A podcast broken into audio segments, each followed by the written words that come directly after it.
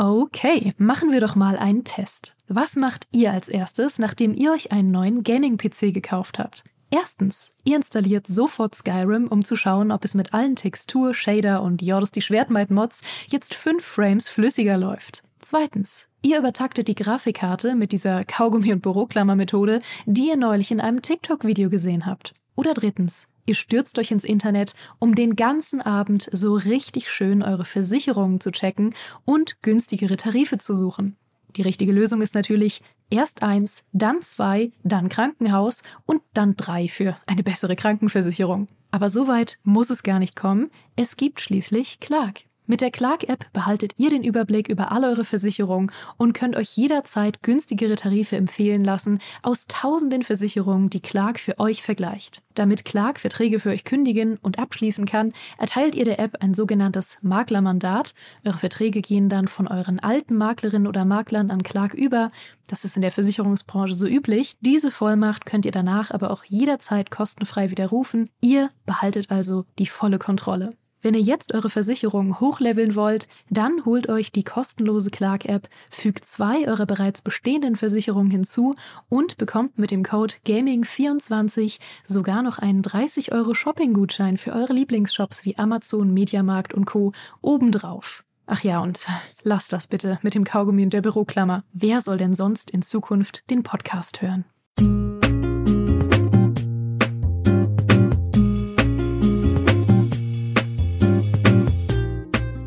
Eigentlich sind Starfield und Baldur's Gate 3 nur extrem schwer zu vergleichen. Eins ist Sci-Fi, eins ist Fantasy, eins ist ein Oldschool-Rollenspiel, eins ist eine Sandbox-Simulation. In einem kann man in Gestalt eines Orks eine leidenschaftliche Liebesnacht mit einem Succubus in der Hölle erleben und in dem anderen sagt einem ein Space Cowboy, dass er vor dir noch niemals jemanden geliebt hat. Also ja, würden beide Spiele mit einem Jahr Abstand erscheinen, würden wir wahrscheinlich nicht mal auf die Idee kommen, sie zu vergleichen. Aber sie sind beide nun mal die meist erwarteten Rollenspiele seit vielen, vielen Jahren und erscheinen jetzt beinahe zeitgleich nach einer sehr langen Dürreperiode der AAA-Rollenspiele. Und ja, die Entwickler können mir jetzt sehr viel darüber erzählen, dass sie ja so unterschiedliche Zielgruppen hätten, weil so wahr das auch ist, so ist es ja trotzdem so, dass es eine Schnittmenge an Leuten gibt, die sich für beides interessieren. Ich zum Beispiel oder der Mann, der heute neben mir sitzt, nämlich Michael Graf, der nur in einem von beiden Spielen Vampire bekommt und nur im anderen von beiden Spielen Weltraum und deswegen extrem gespalten ist. Schön, dass du hier bist. Ich liebe beides. Ja. Ja, hallo. Schön da zu sein. ja, äh, wir müssen heute vieles besprechen, beziehungsweise ich sage einfach mal zwei Dinge.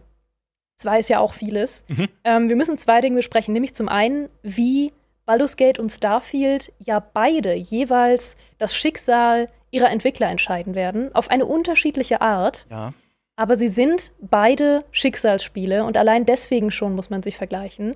Und das andere, über das wir heute auch noch sprechen werden, wenn wir schon bei dem Vergleich sind, ist, mit welcher Erwartungshaltung man an beide Spiele rangehen sollte. Wenn man sich jetzt fragt, was von beidem ist jetzt das nächste Langzeitprojekt für mich? Beides sind irgendwie 100, 200, 300 Stunden ähm, möglicherweise. äh, was davon will ich jetzt langzeitmäßig spielen, ähm, weil ich vielleicht nicht viel Zeit habe oder mich erstmal auf eins konzentrieren will? Und da wollen wir mal aufdröseln, wie die beiden sich am Ende jetzt wirklich unterscheiden, inwieweit sie wirklich vergleichbar sind und was vielleicht auch das richtige Spiel für einen sein kann. Ja.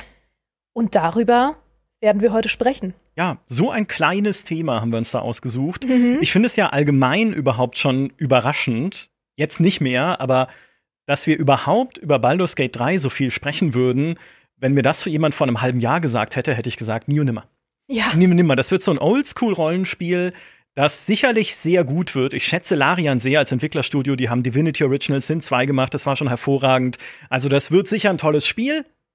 Aber keines von der AAA-Magnitude eines Starfield. Mhm. Ja, oder von mir auch als, äh, von mir aus auch eines, weiß ich nicht, Zelda oder eines äh, Final Fantasy 16. Es wird so ein Liebhaberding und die Leute werden es hoffentlich mögen, wenn sie es ordentlich machen, aber das wird kein Internetphänomen werden, das auf YouTube, Twitch und Reddit einfach explodiert, wo ja. es jeden Tag neue Clips gibt von Leuten, was sie wieder Verrücktes angestellt haben. Und das ist es jetzt geworden. Ja. Ne? Also Baldur's Gate 3, ich habe vorhin schon im Chat gelesen, was ist das? Oha.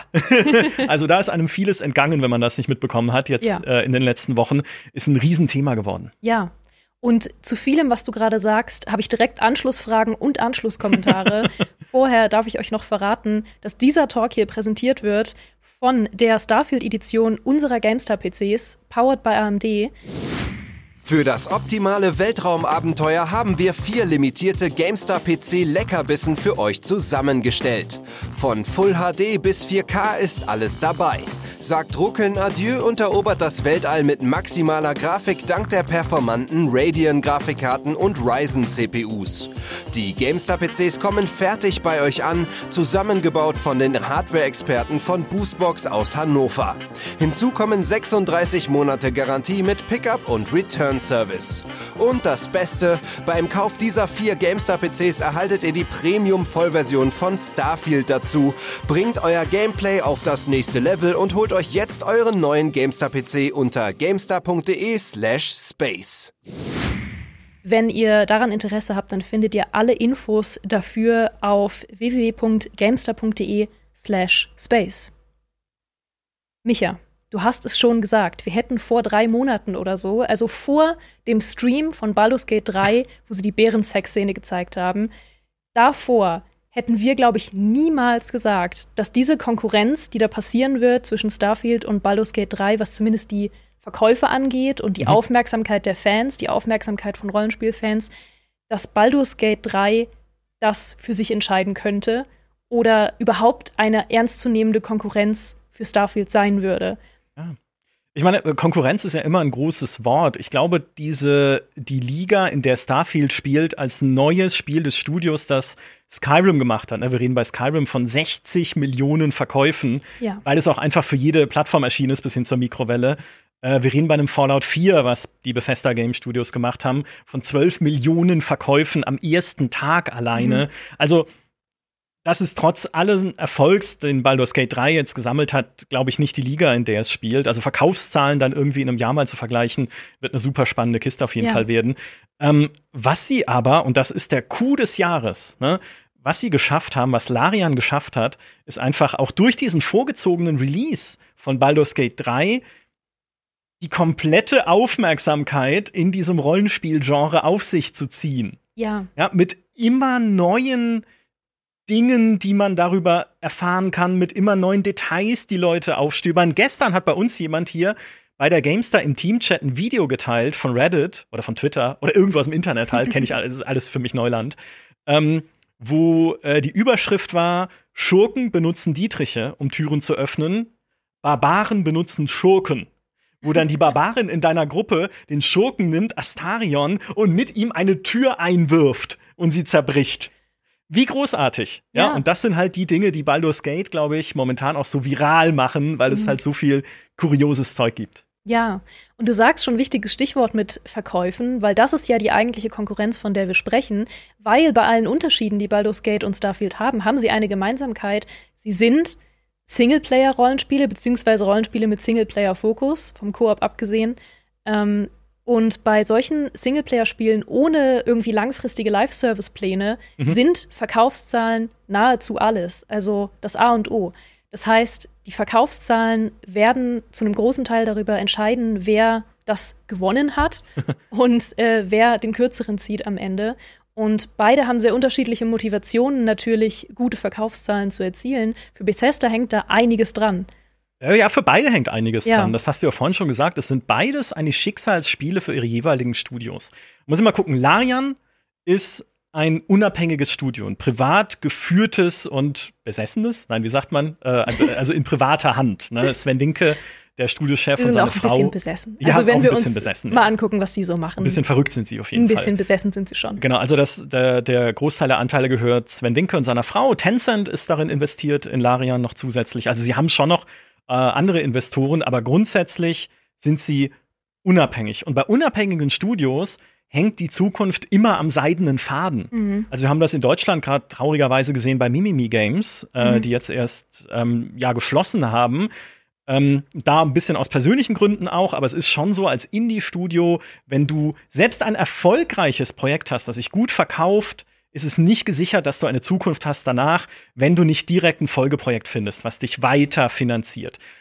Und Larian hat mit Baldur's Gate 3 sehr viel auf eine Karte gesetzt, ja, es gibt Faktoren, die das begünstigt haben, ne, dass sie halt vorher schon Erfahrung gesammelt haben mit der Engine in Divinity Original Sin 1 und 2. Sie haben gezeigt, dass sie Rollenspiele entwickeln können. Sie haben ein erfahrenes Team. Sie sind als Studio natürlich deutlich gewachsen, auf inzwischen über 400 Menschen weltweit, die jetzt an Baldur's Gate 3 gearbeitet haben.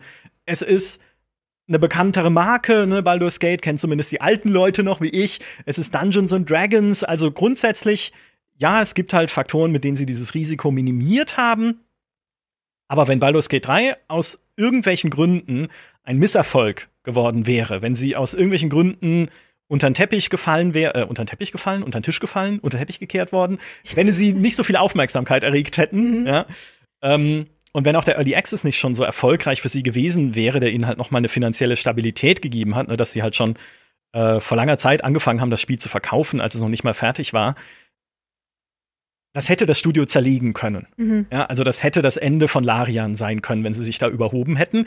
Es sieht momentan nicht danach aus. Glücklicherweise, ja, also die haben ihr Schicksalsspiel äh, sozusagen glücklich abgeschlossen. Jetzt ja. erstmal. Natürlich müssen sie daran noch weiterarbeiten, kommen wir vielleicht auch noch zu, aber das ist jetzt erstmal ein Happy End. Bei Starfield kommt das Ende erst noch, wo mhm. man sehen wird, äh, wie es weiterläuft. Und Starfield hat halt für Bethesda und natürlich für die Bethesda Game Studios einen wahnsinnig hohen Stellenwert. Ne? Das ist das neue Spiel des Studios, was vorher Skyrim und Fallout 4 produziert hat. Zwei wahnsinnig erfolgreiche Open-World-Rollenspiele. Früher galt halt das Mantra, wenn ein neues Bethesda-Spiel kommt, also sowas wie halt ein Skyrim, dann können alle anderen Publisher schon mal das Weihnachtsgeschäft vergessen. Ja. Weil das wird alles planieren. Außer ein GTA. Ich glaube, ein GTA ist noch mal auf einer höheren Ebene. Alle haben jetzt schon Angst vor GTA 6, wann das kommt. Mhm. Ja, also das ist noch mal eine Nummer härter, ähm, was so die Angst der Konkurrenz angeht, einfach komplett in der Versenkung zu verschwinden, wenn man irgendwie parallel dazu rauskommt. Ja. Aber auch ein Bethesda-Spiel, da besteht quasi schon die Erwartung, dass es das Weihnachtsgeschäft beherrschen wird. Und dann machen die Starfield. Mhm. Und jetzt muss man sich mal vor Augen halten, was das bedeutet. Bethesda hätte einfach den sicheren und bequemen Weg gehen können, und ich benutze dieses Wort äh, viel zu leichtfertig an dieser Stelle, aber sie hätten einfach, und einfach ist völlig das falsche Wort, weil es ist super viel Arbeit, mhm. aber sie hätten ein neues Elder Scrolls machen können ja. oder sie hätten ein neues Fallout machen können. Beides sind etablierte Marken. Elder Scrolls mit über 60 Millionen Skyrim-Verkäufen hat eine gewaltige Fangemeinde. Also das wären sichere Hits gewesen. Was macht Bethesda stattdessen? Sie sagen, nö, machen wir nicht. Wir machen Sci-Fi. Wir machen Weltraumerkundung. Wir machen tausend Planeten, die prozedural befüllt werden mit Sachen, die man dort erleben kann. Ich will den Moment gerne nochmal nacherleben, wie sie das ihrer Geschäftsleitung damals vorgestellt haben. Ja. Ne, Bethesda, als sie angefangen haben mit der Entwicklung, das war so Ende 2015, als Fallout 4 gerade fertig war, ähm, gehörte damals noch nicht zu Microsoft, sondern war geführt von Robert Altman, dem Gründer von ZeniMax, von dieser Muttergesellschaft von Bethesda, der inzwischen leider verstorben ist. Wahrscheinlich auch einer der Gründe, dass es dann an Microsoft äh, verkauft wurde. Und diese Geschäftsführung muss ja dann, weil es ja entstanden ist, Starfield, muss ja dann gesagt haben, cool, ja, mach das, setz das um. Und ehrlich gesagt, ich ziehe meinen Hut davor, dass sie das gemacht haben, dass ja. sie nicht den, ich nenne ihn mal Activision-Weg gegangen sind, einfach nur zu sagen, nö, warum, wieso, wir produzieren jetzt einfach alle paar Jahre in Elder Scrolls, sicherer Hit, verkauft sich millionenfach, wir können hier in unseren goldenen Villen leben und alles andere ist uns egal. Nee, Bethesda hat sich hier bewusst für einen neuen Weg entschieden, für ein neues Setting, für eine neue Herangehensweise auch, wie sie dieses Universum befüllen. Und das ist ein Wagnis. Und dass ja. wir überhaupt in einem, ja, in einem AAA-Geschäft mal so ein Wagnis sehen dürfen, und noch dazu, okay, ich spreche auch aus persönlichem Interesse, weil ich einfach Sci-Fi liebe, ja. Äh, und dann ist es halt auch noch ein Sci-Fi-Spiel und ich liebe es, den Weltraum zu erkunden. Es drückt all meine Knöpfe. Das ist schon mal aller Ehren wert, würde ich sagen. Macht es aber halt auch riskant. Ja, weil du sagst es ja richtig, es ist im Grunde für beide Studios eine Probe gewesen auf unterschiedliche Art. Ich meine, im Falle von Baldur's Gate war Baldur's Gate ähm, ja ursprünglich wollten sie das ja machen und hatten das angeboten, dass sie Baldur's Gate 3 machen wollen. Und dann hieß es noch so, ah, wissen wir nicht, ob wir euch das äh, in eure Hand geben ja. wollen. Und dann haben sie aber mit äh, Divinity Original Sin 2 eben dermaßen beeindruckt, die Leute, die das entschieden haben, dass sie gesagt haben, okay, cool, also das war wirklich allererste Sahne, dann macht das mal und beweist mal, dass ihr das wirklich könnt. Und meine Güte, haben sie das bewiesen. Also in dem Fall haben sie ihre Probe schon mal bestanden. Im Falle von Bethesda und Starfield ist es jetzt natürlich, ähm, also den sitzt natürlich Microsoft im Nacken, du sagst es schon, seit der Übernahme, weil da sind sie ja ein Aushängeschild nicht nur für besagte Übernahme, dass die sich gelohnt hat, ja. sie sind auch ein Aushängeschild für die Xbox, weil sie ja konsolenexklusiv erscheinen. Und sie sind ein Aushängeschild für den Game Pass, weil wenn ich sage Verkaufszahlen, dann denke ich da natürlich den Game Pass mit. Also Verkaufszahlen ist dann natürlich der falsche Begriff, ist aber für mich eine äh, Geschichte, weil natürlich die Downloads über den Game Pass auch eine irrsinnig große Rolle spielen werden. Und das heißt, das ist eine Menge Druck. Und ich glaube nicht, basierend auf dem, was ich weiß von Bethesda, da kann ich gleich noch ein bisschen was erzählen, ähm, was ich aus Interviews und so weiter erfahren habe über die Jahre, dass Druck etwas ist, ähm, mit dem sie gern arbeiten, also Druck von außen. Mhm. Sie machen sich selbst, glaube ich, genug Druck, aber ich glaube, sie sind es gewohnt, ähm, so in ihrem Kämmerlein zu brüten und ihre ganz bestimmte Bethesda-Art zu haben bei der Entwicklung. Und äh, das ist auf jeden Fall jetzt mal was Neues zu wissen. Hey, da hängen super viele Sachen dran. Da hängen nicht nur wir dran, da hängt Microsoft mit dran, da hängt ähm, die Konsole mit dran und da hängt der Game Pass mit dran. Also das ist mal eine große Prüfung, die sie da zu bestehen haben. Ja, und es ist eine Prüfung insbesondere für die Führungsfiguren bei den Bethesda Game Studios. Und mir wurde schon vorgeworfen, dass ich irgendwie eine persönliche Fehde gegen ihn hätte. Es stimmt aber überhaupt nicht. Aber die Führungsfigur bei BGS ist Todd Howard, mhm. ne, der Executive Producer, der ausführende Produzent für all die großen Open-World-Rollenspiele, die sie in den letzten Jahren gemacht haben. Und der Mann hatte, und wir kommen gleich zu den Gründen, in seiner Firma den Stellenwert eines Wunderkinds. Gerade weil er diese riesigen Erfolge von Skyrim und von Fallout 4 verantwortet hat. Ja. Und ich glaube, so ist auch dann am Ende diese grünes Licht gegeben worden bei Bethesda, ne, noch vor der Microsoft-Übernahme, für Starfield, weil ne, man muss ja immer sehr vorsichtig sein beim Marketing. Ne? Da wird oft äh, vieles erzählt, wo man hinterher merkt, so, hm, was habt ihr euch, das, so ist es dann doch nicht so. Aber ich glaube Todd Howard, wenn er sagt, das war ein Leidenschaftsprojekt. Weil sonst hätten sie es so nicht gemacht. Ne? Wenn er leidenschaftslos gesagt hätte, ich mache euch Elder Scrolls 6, hätte die versammelte Führungsriege von Bethesda gesagt, mach es Todd. Aber weil sie ihm vertraut haben, weil sie gesehen haben, der Mann hat Hits produziert oder mit seinem Team, also nicht er alleine, ja, sondern mit seinem Team, mit dem Team bei den Bethesda Game Studios. Die haben ein Gespür dafür, wie man solche Spiele macht äh, und wie man halt auch Spiele macht, die sich millionenfach verkaufen mhm. und die äh, geliebt werden da draußen. Auch wenn man an ihnen Dinge kritisieren kann, ne, so will ich es jetzt gar nicht klingen lassen. Aber deswegen vertrauen wir Todd, dass er weiß, was er tut.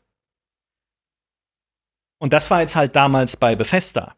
Jetzt hat der Eigentümer gewechselt, jetzt sind sie bei Microsoft und ne, inhabergeführte Unternehmen, ne, wie früher mit Robert Altman, der war jetzt also nicht Inhaber, aber Zenimax-Gründer, so, wenn du so eine starke Führungsfigur an der Spitze hast bei einem Unternehmen, dann ist es natürlich sehr wichtig, wenn du das Vertrauen hast von diesem, äh, dieser Führungsfigur, also von der Inhaberin, vom Inhaber. Das heißt, ne, Robert Altman hat früher Todd Howard vertraut das war ein gutes Verhältnis und damit konnte er halt dann machen bei BGS, was er sich vorgestellt hat. So, jetzt ist diese Führungsfigur weg, sie haben einen neuen Eigentümer, sie sind jetzt bei Microsoft. Und das ist in gewisser Weise ein Vertrauensreset. Ich sag nicht, dass Phil Spencer irgendwie ein Arsch ist, der sagt, na du, wenn du scheiterst, dann bist du weg vom Fenster. Vielleicht ist er das, keine Ahnung, ich kenne ihn so persönlich nicht, habe noch nie mit ihm gearbeitet, das will ich aber damit gar nicht sagen, sondern dass es jetzt so eine eigentlich so eine Schwelle ist, sich neu beweisen zu müssen, um zeigen zu müssen, okay, ich kann's noch, ne, es geht immer noch. Insbesondere, weil halt noch ein Spiel jetzt in den letzten Jahren dazwischen lag, wo man leider gesehen hat, da hat's nicht geklappt und das war Fallout 76. Ja. Ne, die Versprechungen für Fallout 76, hey, wir machen einen Fallout für online, dass ihr gemeinsam spielen könnt, bisschen wie Elder Scrolls Online, was ja sehr erfolgreich äh, gelaufen ist für sie, aber halt im Fallout-Universum. Und was wir dann gekriegt haben, war halt ein Fallout ohne NPCs mit sehr viel Grind und zu wenig Geschichten in der ursprünglichen Version. Ist mhm. über die mhm. Jahre dann auch besser geworden. Aber auch da haben wir halt von hinter den Kulissen gehört, das hat den Stellenwert von Todd Howard dann schon ganz schön angekratzt, ne, dass er gesagt hat, okay, das wird ein cooles Projekt und dann kommt's raus und war doch nicht so cool. Mhm. Ähm, also das ist das eine, wo er sich halt dann nochmal neu beweisen muss. Ich glaube, Microsoft hat jetzt auch nach Redfall ähm, vielleicht gesehen, dass sie nicht alles einfach laufen lassen können bei Bethesda, weil so ist das ja passiert. Damit hatte Todd nichts zu tun, ne, um ihn mal in Schutz zu nehmen. Aber da haben sie ja bei Bethesda damals gesagt, der Harvey Smith und der äh, Ricardo Bear, die Leiter von Arcane Austin, die Redfall gemacht haben, die sagen, Left 4 Dead mit Vampiren, das ist das neue dicke Ding. Das wollen wir machen. Das dann, wie hinterher unter anderem der Jason Schreier berichtet hat, selbst ihr eigenes Team gesagt hat, hm, vielleicht nicht, ne? Also Prey war cool, aber dieses Left 4 Dead mit Vampiren-Ding, ne, das ist vielleicht nicht ganz das, was wir können oder machen sollten. Ähm, das wusste dann gar niemand, ne? weil die Studio-Heads haben gesagt, wir glauben dran, das ist unsere Vision, die wollen wir umsetzen. Ja, und Redfall war jetzt halt dann leider, äh, ich sag mal, also jetzt nicht so, ne? als mhm. es rausgekommen ist. So, und ein bisschen das gespiegelt auf Starfield, wenn sich jetzt auch bei Starfield erweisen sollte, dass irgendwie was schief läuft, äh, in welcher Art auch immer, dann wäre es mindestens, glaube ich, für Todd Howard echt ein Problem. Also ja. nicht, wie gesagt, ich weiß nicht, ob sie ihn dann rausschmeißen würden, aber würde zumindest dieses Standing verlieren, einfach als der Goldjunge ja. von Bethesda. Was sie vor allem, glaube ich, verlieren würden, wäre einiges an äh, Freiheit, die sie im Moment noch haben, die Dinge so anzugehen, wie sie es bisher eben gemacht haben. Also wenn wir davon sprechen, dass Bethesda Probleme kriegt oder dass Bethesda sich beweisen muss, sprechen wir natürlich nicht davon, dass Bethesda nicht mehr existieren wird nach Starfield, Nein. sondern äh, wir sprechen natürlich von ähm, den Abläufen, die sie bisher eben hatten. Also zum einen ist das die lange Zeit, die sie sich nehmen für die Entwicklung ihrer Spiele. Ähm, zum Vergleich, Baldur's Gate 3 war jetzt sechs Jahre in der Entwicklung, Starfield waren jetzt über sieben Jahre. Und es wird ja tendenziell immer länger. Also wenn wir ja. jetzt schon wissen, dass äh, Elder Scrolls auf jeden Fall nicht die nächsten zwei Jahre erscheinen wird, dann sind, werden die Abstände ja immer länger. Mhm. Ähm, und das ist ja was, was, äh, wo wir auch schon häufiger drüber gesprochen hatten. Es gab ja einen Entwickler, der äh, mal ausgerechnet hatte, dass sich alle zehn Jahre die Kosten für AAA-Spieleentwicklung verzehnfachen. Ja.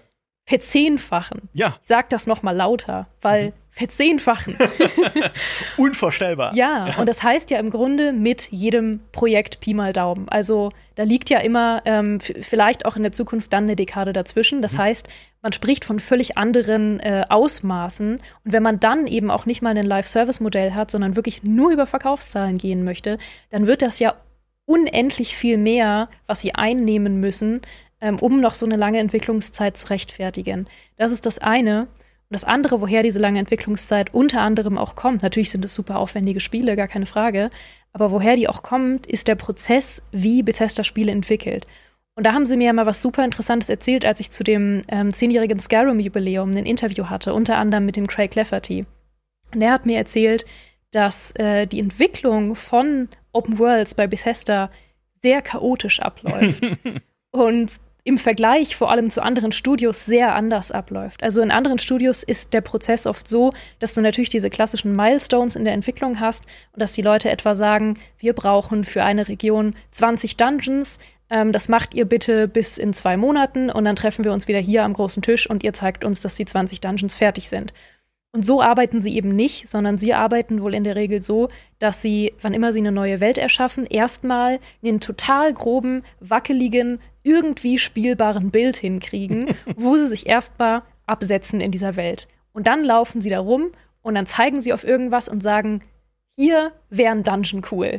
Okay. Und das ist ja genau das, was Bethesda-Spiele ausmacht und einzigartig macht und unnachahmlich macht. Das merkst du einfach, dass sie durch diese Welt laufen und sagen, hier will ich das. Hier wäre es so cool, wenn das passiert. Im Übrigen hat Craig Lafferty auch erzählt, dass oft tatsächlich Todd Howard noch selbst diese Person ist, die sowas sagt. Mhm. Also, dass er oft plötzlich reinkommt äh, in, ins Büro, irgendwas sieht und sagt, setz da einen Drachen hin. Und dann wird das gemacht. und cool. das ist eben der Prozess, den sie haben und mhm. den sie, glaube ich, brauchen, ähm, bis zu einem gewissen Grad. Er hat sich ja auch schon durchaus verändert. Da kommen wir auch noch zu jetzt bei Starfield. Aber das ist ein Prozess, den sie bisher gebraucht haben, damit Bethesda sich nach Bethesda anfühlt. Ja. Das ist aber ein Prozess, den vielleicht Leute wie Microsoft ähm, nicht ewig tolerieren werden, wenn Spiele nicht ein absoluter Erfolg werden. Weil dann werden sie vielleicht sagen, wir brauchen von euch mehr Sicherheit, mehr Entwicklungssicherheit, mehr zeitliche Sicherheit, mehr Milestones, die ihr, uns nennen könnt ähm, und können euch weniger experimentieren lassen. Also das wäre zum Beispiel was, was auf der Kippe steht. Ja, ich nenne es mal den, den Electronic Arts Effekt. Mhm. EA hat damals ja auch viele bekannte Entwicklerstudios eingekauft, ne, Westwood Origin und so weiter, Bullfrog, und hat gesagt, macht ihr, wie ihr denkt. Ne, macht ihr einfach euer Ding. Wir glauben an euch. Ihr könnt das. Ihr habt bewiesene. Westwood hat Command Conquer gemacht. Bullfrog hat Dungeon Keeper gemacht. Äh, Origin, Wing Commander und die Ultima-Rollenspielserie. Also alles Klassiker. Ihr wisst doch, wie es geht. Hier ist ein Eimer voll Geld. Haut rein. Mhm. Und was ist passiert? All diese Studios, und das haben uns deren ehemalige Studiochefs bestätigt, also Louis Castle von Westwood, der Richard Garriott von Origin, ähm, neben mit Peter Molyneux, weiß ich nicht, ob wir gesprochen haben. das ist ja eh was anderes, anderes Thema. ähm, aber die haben gesagt, und das war für uns ein Breaking Point, äh, wo irgendwie wir uns verzettelt haben mit zu vielen Projekten, mit zu ausgefallenen Ideen, mit zu großen Ambitionen oder überhaupt den Faden verloren haben. Und so sind dann diese Studios kaputt gegangen. Und am Ende, jetzt wird's äh, total absurd, am Ende hat EA ihnen einfach zu wenig auf die Finger geschaut. Mhm. Da hätten sie so ein klassisches Produktmanagement gebraucht, ne, wo jemand kommt und sagt, woran arbeitet ihr eigentlich gerade? Was, was ist, also wann wollt ihr auch mal fertig werden mit dem, mhm. was ihr hier macht? Führt das irg überhaupt irgendwo hin? Werden sie schon mal gefragt haben zwischendurch, aber halt vielleicht nicht intensiv genug. So. Und die Gefahr wäre halt, wenn äh, bei Starfield irgendwas scheitern sollte oder so, so wie jetzt bei Redfall, dass Microsoft dann sagt, oha, wir müssen denen mehr auf die Finger schauen. Ne, wir können ja nicht von, mit absoluter Sicherheit davon ausgehen, dass die irgendwie das hinkriegen, ja. was, wovon sie da reden. Und weil ich auch gerade die Frage lese, wie viel Microsoft steckt in Bethesda Starfield, nichts. Mhm. Ich glaube tatsächlich nichts. Nicht nur, weil sie schon 2015 mit der Entwicklung angefangen haben, als die Microsoft-Übernahme noch sechs Jahre in der Zukunft lag, mhm. sondern gerade auch, weil Microsoft diese Philosophie verfolgt, wir lassen die Studios machen. Ja. Ne? Die können natürlich schon mal sich erklären, was irgendwie Monetarisierung ihrer Spiele angeht, was ihre Pläne angeht. Ich gehe fest davon aus, dass Phil Spencer sich Starfield vielleicht auch mal angeguckt hat, um zu gucken, ob das cool ist.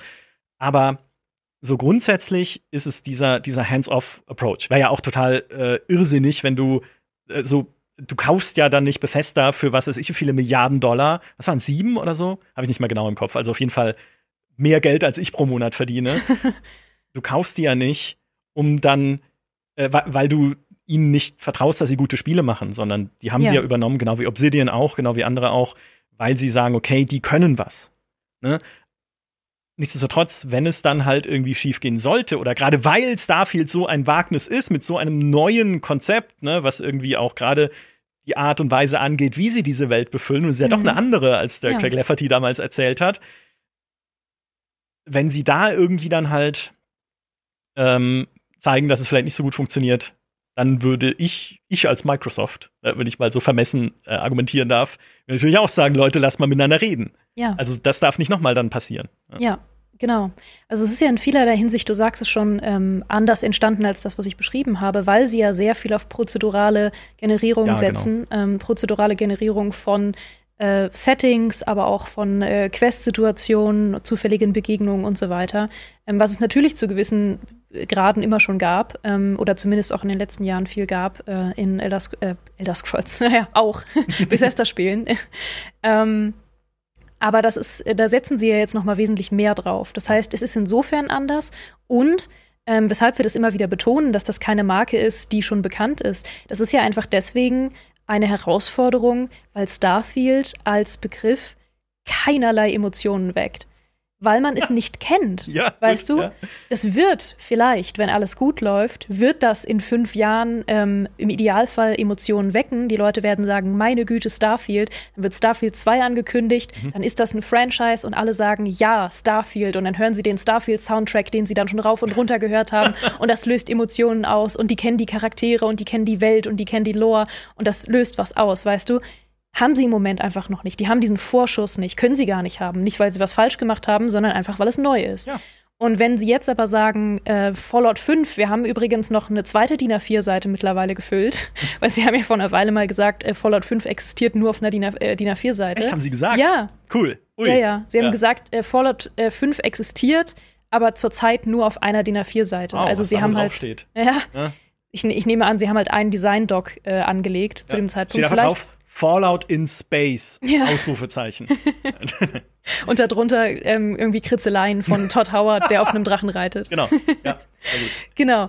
Nee, und wenn sie in äh, einem Jahr oder so sagen, ähm, wir haben jetzt eine zweite DIN A4-Seite gefüllt mit Fallout 5, da kochen die Emotionen wieder über. Da sagen die Leute, mein Gott, Fallout 5, man hört den Soundtrack, man denkt an die Charaktere, man denkt an all die Erlebnisse, die man hatte mit Fallout. Gleiches mit Elder Scrolls. Wenn irgendwann ein zweiter Teaser-Trailer kommen wird, wo irgendwie zu sehen ist, wo das jetzt tatsächlich spielt, ob das wirklich in der Region ist, wo es alle vermuten und alle werden sagen, ja, die Region kennen wir, mega, jetzt können wir da das und das erleben. Es löst Emotionen aus und Starfield löst diese Emotionen noch nicht aus. Ja. Wie gesagt, nicht weil sie was falsch gemacht haben, sondern weil es neu ist und weil man es nicht kennen kann. Ja, und das ist das Risiko, was ich meinte, äh, weil ich das auch gerade im Chat gelesen habe. Nicht falsch verstehen. Es gab vorher schon Spiele, in denen man den Weltraum erkundet hat. Ne, Es gibt Elite Dangerous, in dem man den Weltall, den Weltall, den Weltraum erkundet. es gibt No Man's Sky, natürlich, ja, in dem man prozedural generierte Planeten erkundet und ein ganzes Universum inzwischen, so wie das gewachsen ist.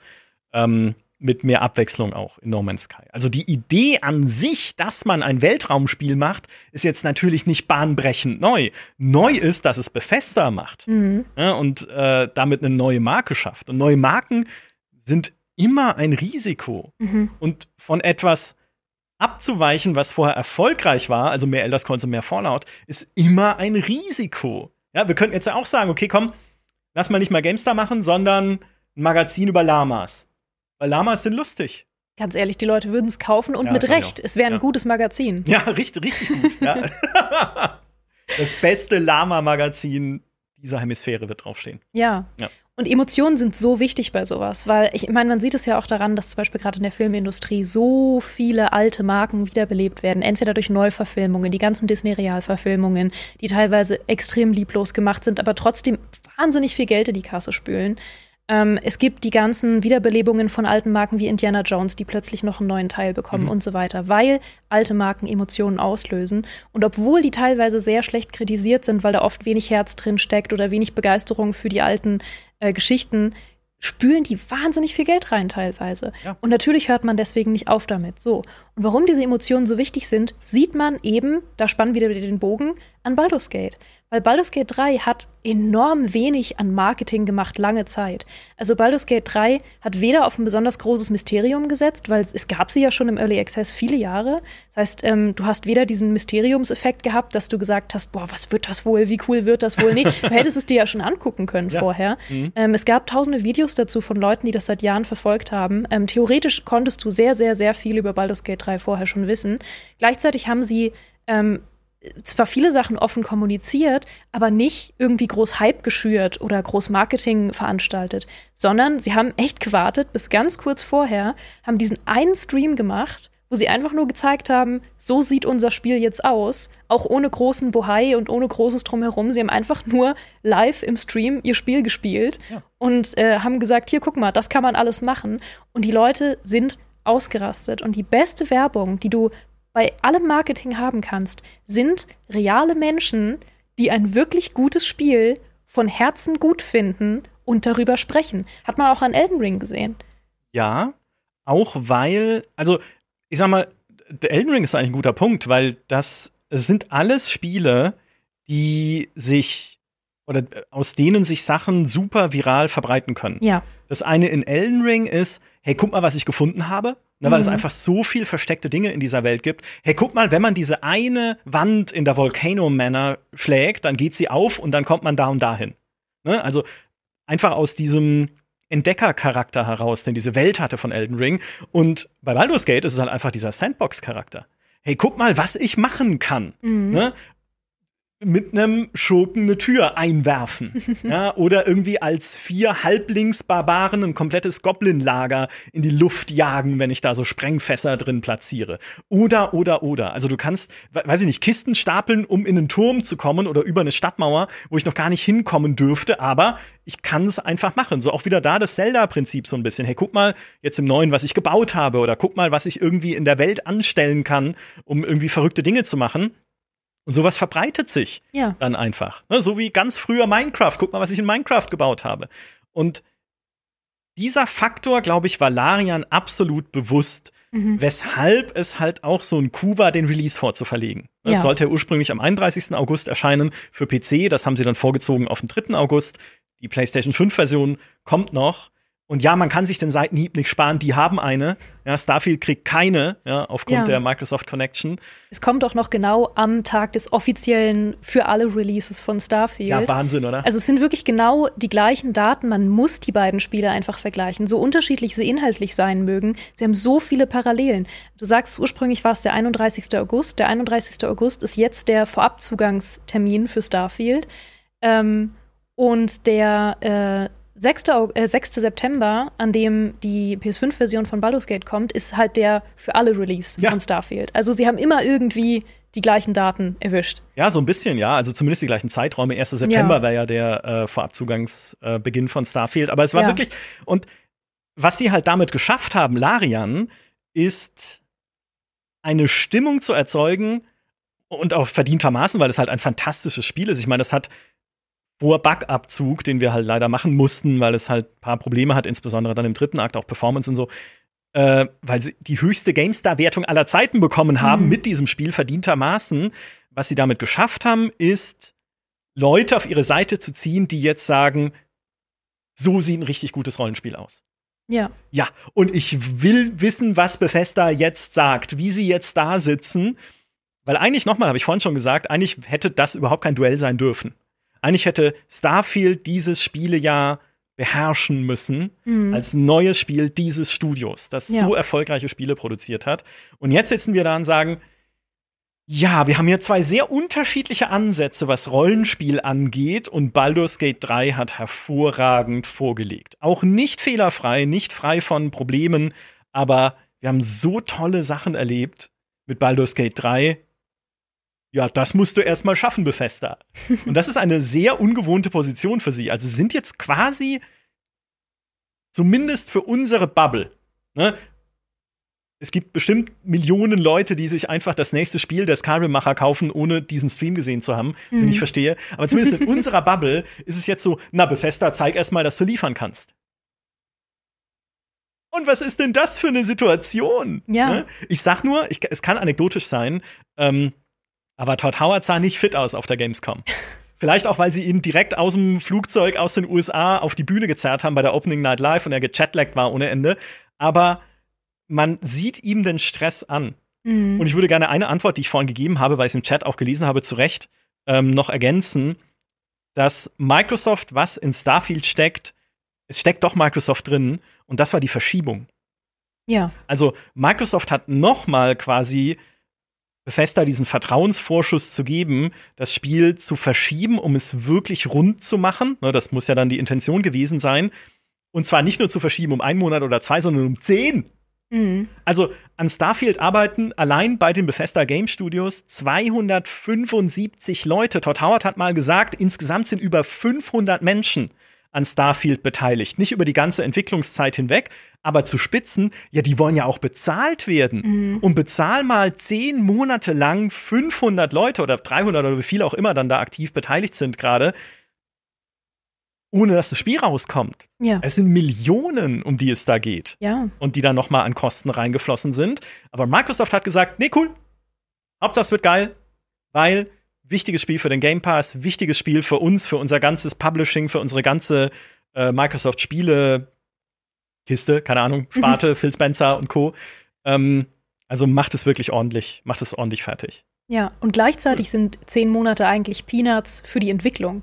Ja. Das ist einerseits wahnsinnig kostenaufwendig für die Leute, die dahinter stehen, aber fast nichts, wenn es wirklich darum geht, ein Spiel noch fertigzustellen. Ich weiß natürlich nicht, wir werden es wahrscheinlich auch nie erfahren, äh, wie Starfield zehn Monate vorher aussah und was da wirklich noch gemacht werden musste. Ja.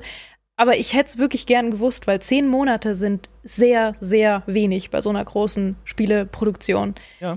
Und äh, ich, ich wüsste, ich hätte wirklich gern Mäuschen gespielt, zu erfahren, was da noch gemacht werden musste, woran da hauptsächlich noch gearbeitet wurde in den zehn Monaten. Also, Sie haben ja schon gesagt, es war Polishing, Performance, und Co. Ich meine, man darf nicht vergessen, das ja. Spiel kommt ja auf der Xbox und damit auch auf der Xbox Series S, ne, auf der kleineren Aber Xbox. Polishing und Performance sind halt auch, ist, ne, ne, ist wie so eine automatische Teams-Antwort. Wenn, wenn du mir irgendwas schreibst und ich sag, haha, danke. Haha, Polishing und Performance. ja, was machst du, was hast du eigentlich die letzten drei Stunden gemacht? Haha, ja.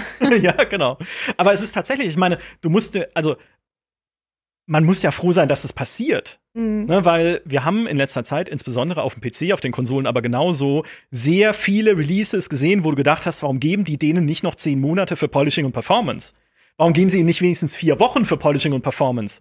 Jedi Survivor. Ja, also wir haben vieles, äh, und es war nicht nur Jedi Survivor, es war ja auch äh, Callisto Protocol und was weiß ich, Hogwarts Legacy hat ja auch noch Zeit gegeben. Also alle, fast alle großen Releases in letzter Zeit mindestens auf dem PC holprig. Ja.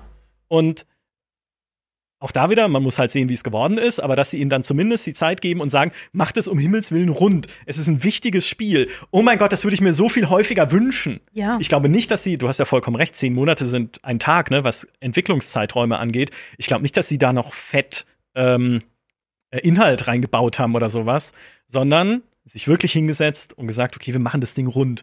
Und das ist Gold wert. Und weil ich es gerade lese, auch Baldur's Gate 3 hätte Polishing noch gebraucht. Ja, nur ja. Baldur's Gate 3 hat halt andere Umstände, unter denen es entstanden ist. Es hat halt keinen Publisher, ne, mhm. der halt diese Zeit und dieses Geld hätte noch aufbringen können, sondern sie sind ein unabhängiges Studio. Ja, Akt 3 hat Performance-Probleme.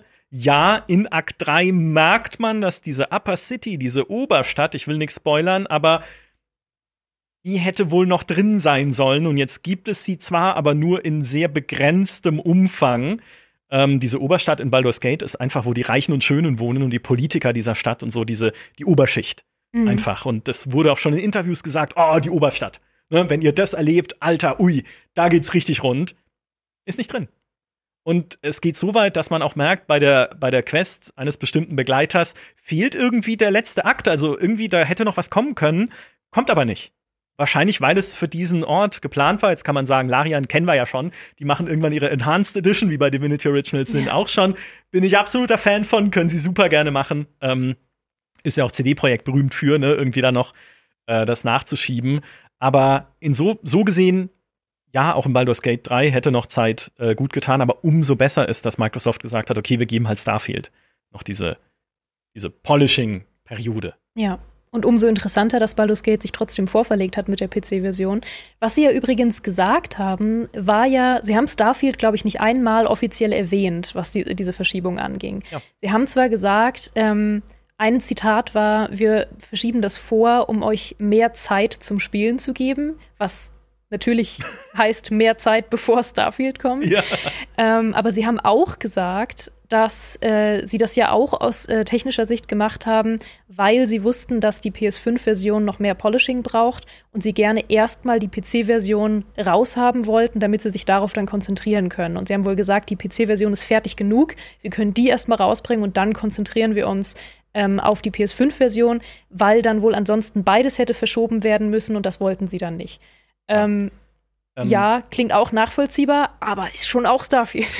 ja, eben, ja. Und ich meine, äh, um das nochmal zu ergänzen, ich komme mir ja schon selber vor wie ein unfassbarer Snob, wenn ich sage, oh, da ist aber was rausgeschnitten worden aus Baldur's mhm. Gate 3, was 120 Stunden herausragendes Rollenspiel ist. Ja. Ja, also wie, wie versnobbt muss man sein, um dann zu kritisieren, oder oh, fehlt aber was? Klar, was Bugs angeht im, im letzten Akt, Performance-Probleme, da merkt man, der ist einfach nicht so rund wie der Rest des Spiels. Das ist wieder eine, steht auf einer anderen Karte aber so Inhalte, also man muss sich am Ende nicht beschweren, dass Baldur's Gate 3 zu wenig, äh, zu wenig Inhalte hätte.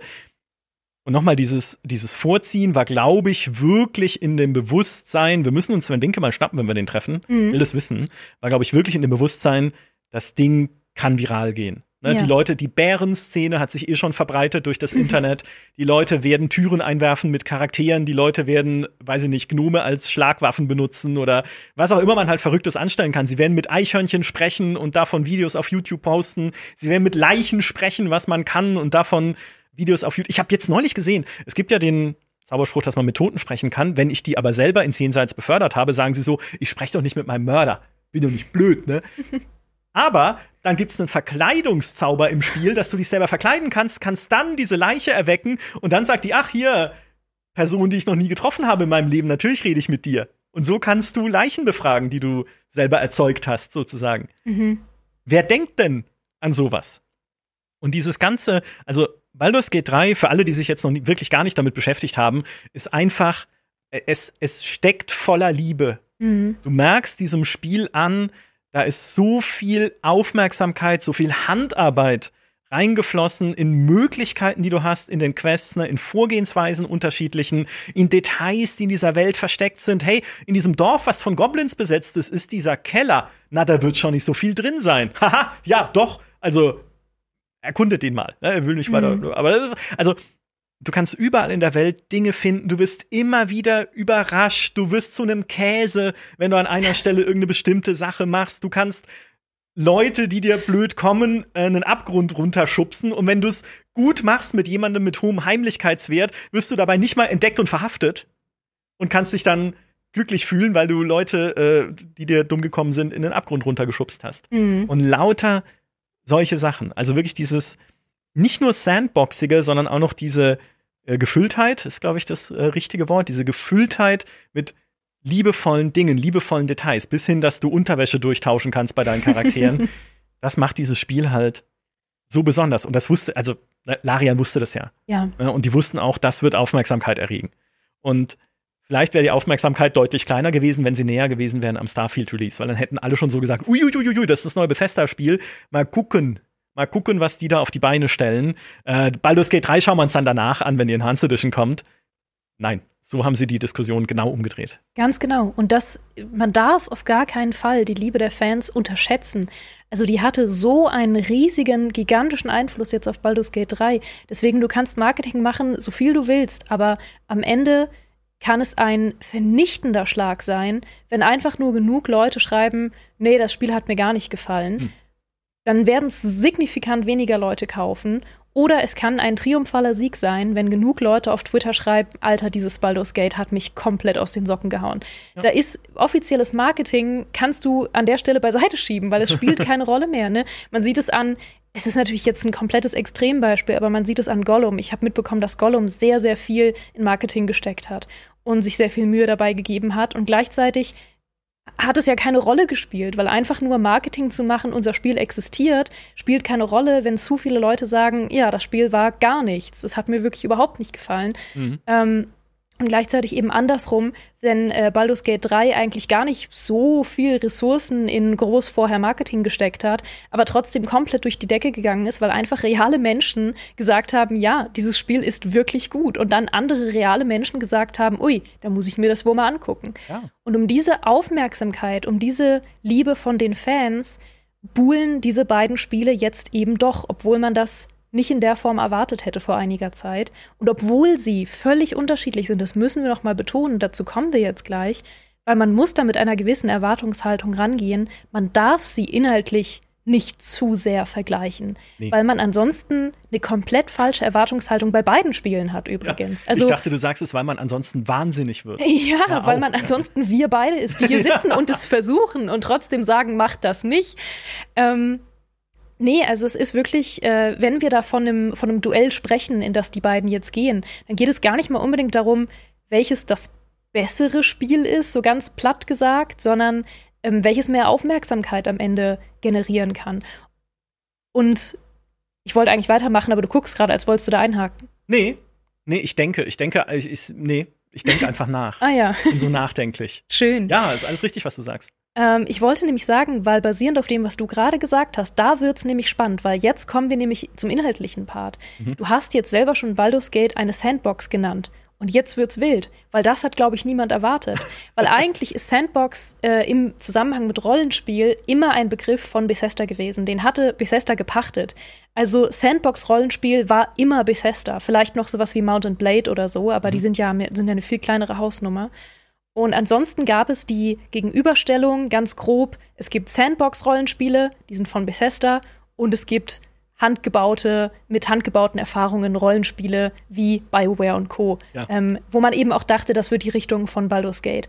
Aber Baldur's Gate ist jetzt auf seine ganz eigene Art auch eine Sandbox geworden. Und deswegen wird es jetzt eben doch spannend, sie inhaltlich zu vergleichen, auch wenn ich sage, macht ihr das bitte nicht. Ähm, das ist jetzt so eine Sache wie, das dürfen nur, äh, das darf nur Fachpersonal machen. Bitte ja, keine schweren Maschinen bedienen.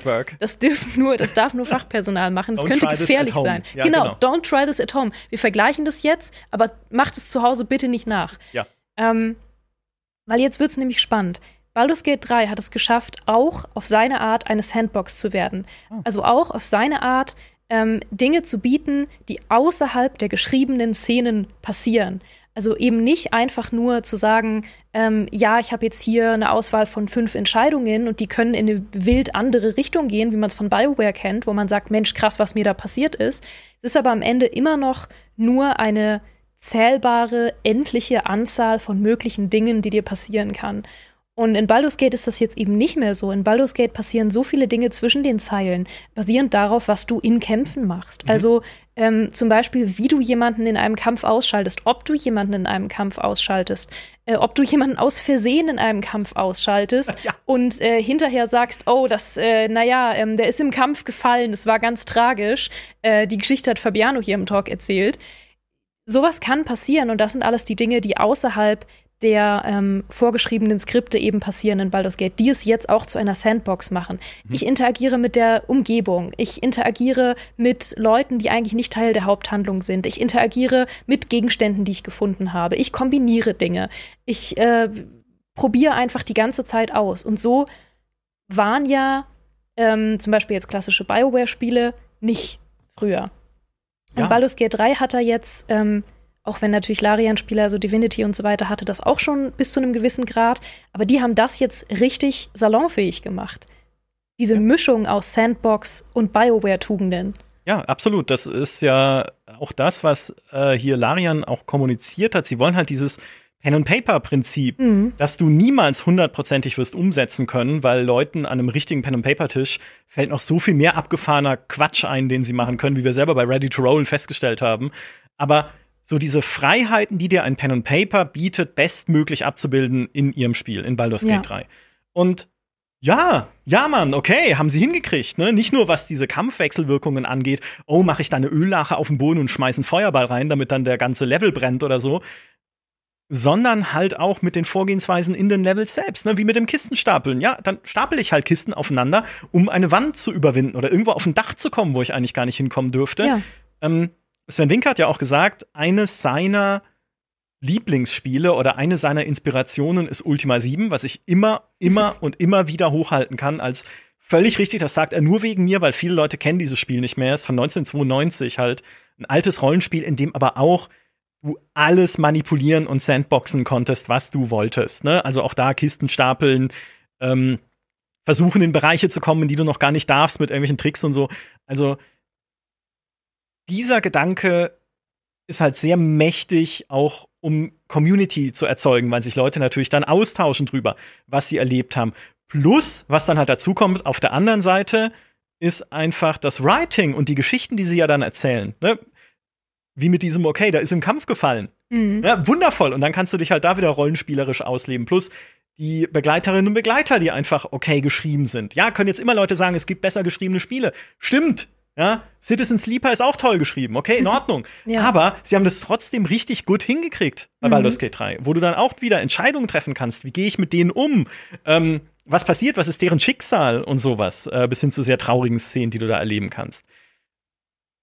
Und diese beiden Pole zu vereinen, also auf der einen Seite Sandbox und Experimentierfreude und auf der anderen Seite Storytelling, auch coole Inszenierung, interessante Quests. Also, das hinzukriegen ist ja ein, ein Meisterstück. Ja. Plus, dann kommt halt noch was dazu, was Sascha Penzhorn, unser Tester von Baldur's Gate 3, hier auch sehr schön gesagt hat in unserem Talk über die Wertung.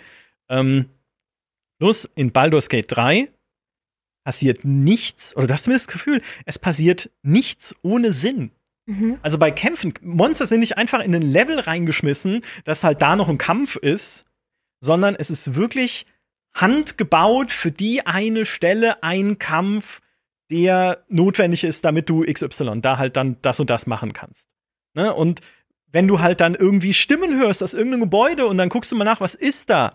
Dann ist es ein handgebauter Encounter mit was auch immer dann da drin ist, was vielleicht eine kleine Quest ist, ein kleiner Dialog, eine kleine Würfelprobe, wo du jemanden überzeugen kannst, eine kleine Geschichte halt auf jeden Fall wieder. Du hast nie das Gefühl, dass sie diese Welt einfach nur irgendwie mit dem Salzstreuer befüllt haben mit zufälligen Dingen und gesagt, da passt schon. Ne, kämpfst du halt, und ich glaube, das war im Early Access mal anders, dann kämpfst du halt da gegen so ein paar Dinger und dann sind dahin nochmal acht Käfer und dann sind da 16 Ratten und ähm, es gibt eine, wunderschöne, Rattenpassage auch im Spiel, ähm, die damit ein bisschen spielt. Aber es ist, es, du hast halt wirklich das ganze Spiel über das Gefühl, da hat sich jemand hingesetzt und hat das gebaut. Mhm. Ja, wirklich im Schweiße des Angesichts. Ähm, und da ist Liebe reingeflossen. Und das war auch bei Bethesda-Spielen immer der Fall.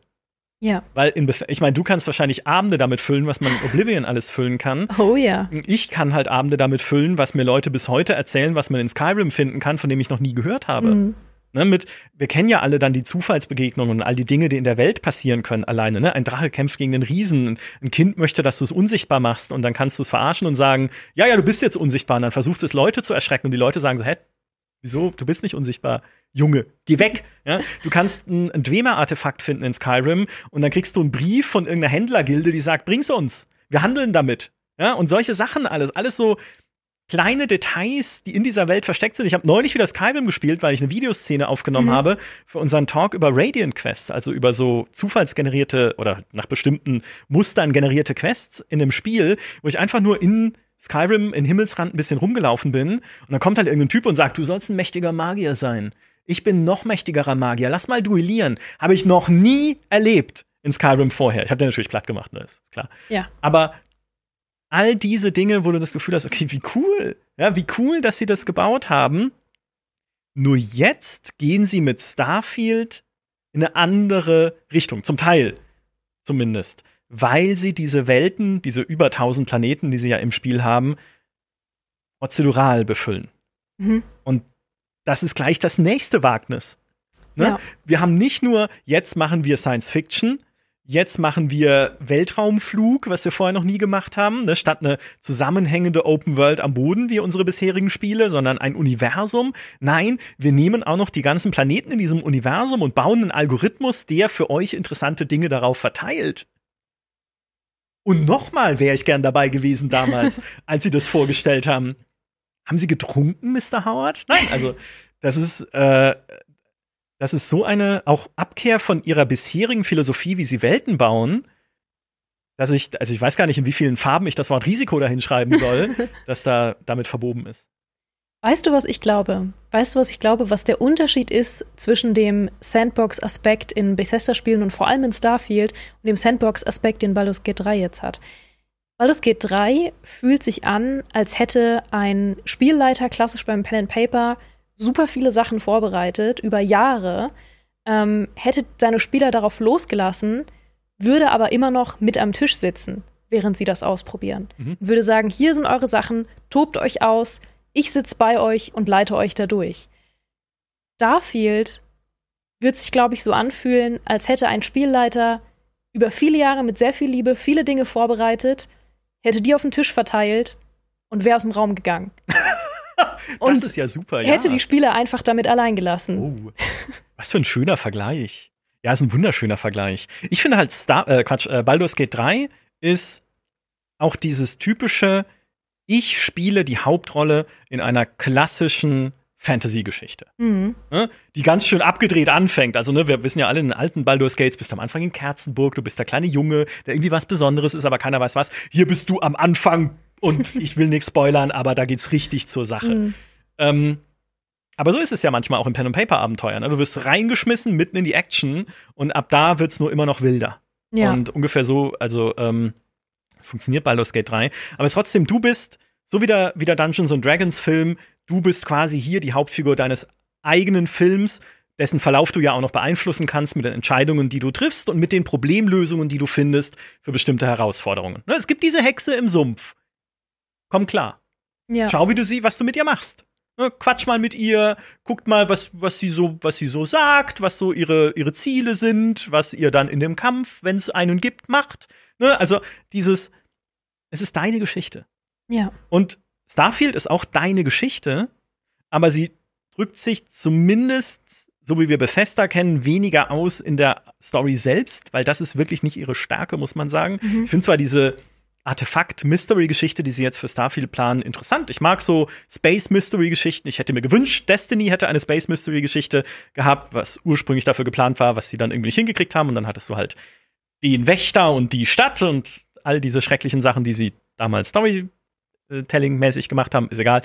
Aber ne, obwohl ich solche Space Mystery-Geschichten mag, würde ich jetzt nicht davon ausgehen, dass es in Starfield so wirklich die starken Stories oder auch starken Charaktere gibt. Vielleicht gibt es welche, mal hin und wieder reingesprenkelt oder so, gab es ja auch in den früheren Bethesda-Spielen, aber das ist nicht ihre Stärke. Ihre Stärke war schon immer, geh wohin du willst und mach dort, was du willst. Ja. Ne?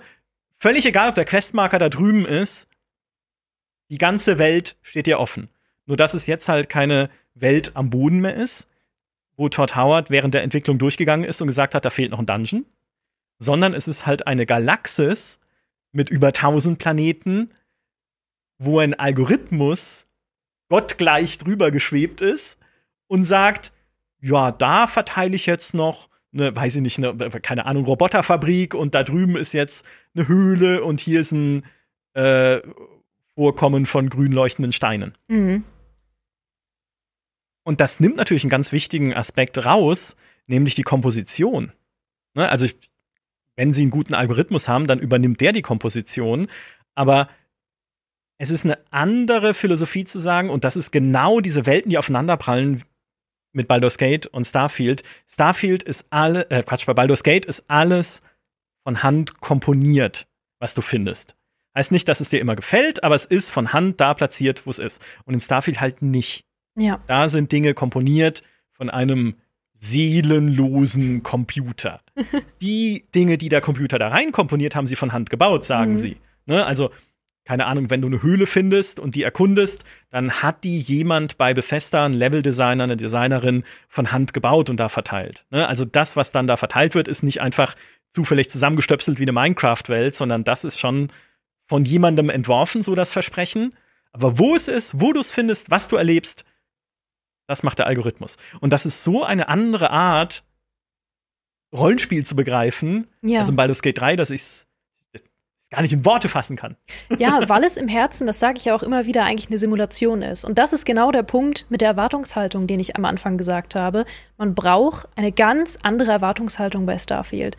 Ähm, und dann kann einem das auch gefallen, weil ich finde übrigens den Vergleich, den ich genannt habe, mit ein Spielleiter hat dir liebevoll was vorbereitet, hat die Blätter auf den Tisch verteilt und ist rausgegangen, finde ich nicht zwangsläufig negativ. Nee, das nee. ist ja genau das Chaos, das ich liebe an Bethesda ja. und das ich embrace ohne Ende und ähm, dass die Spiele eben ja auch nach äh, zwölf Jahren, siehe Skyrim, immer noch spielenswert macht, weil man eben selbst immer noch an diesem Tisch sitzt, mittlerweile aus den Blättern, die der Spielleiter mal dagelassen hat, einen äh, Origami-Kranich gefaltet hat und gesagt hat, so, wir spielen jetzt was völlig anderes. Wir lassen jetzt die Origami-Kraniche gegeneinander antreten. Und man denkt sich, hä, was hast du jetzt hier veranstaltet? Aber genau das ist das Chaos, das ich lieber an Bethesda-Spielen und das ich mir auch weiterhin wünsche in Starfield – Jetzt liegen die beiden Spiele aber so nah beieinander und ich glaube, beide Spiele werden Leute anziehen, die ähm, sich sowohl vorher nicht unbedingt mit Oldschool-Rollenspielen auseinandergesetzt haben, als vorher vielleicht nicht unbedingt super viel Bethesda gespielt haben.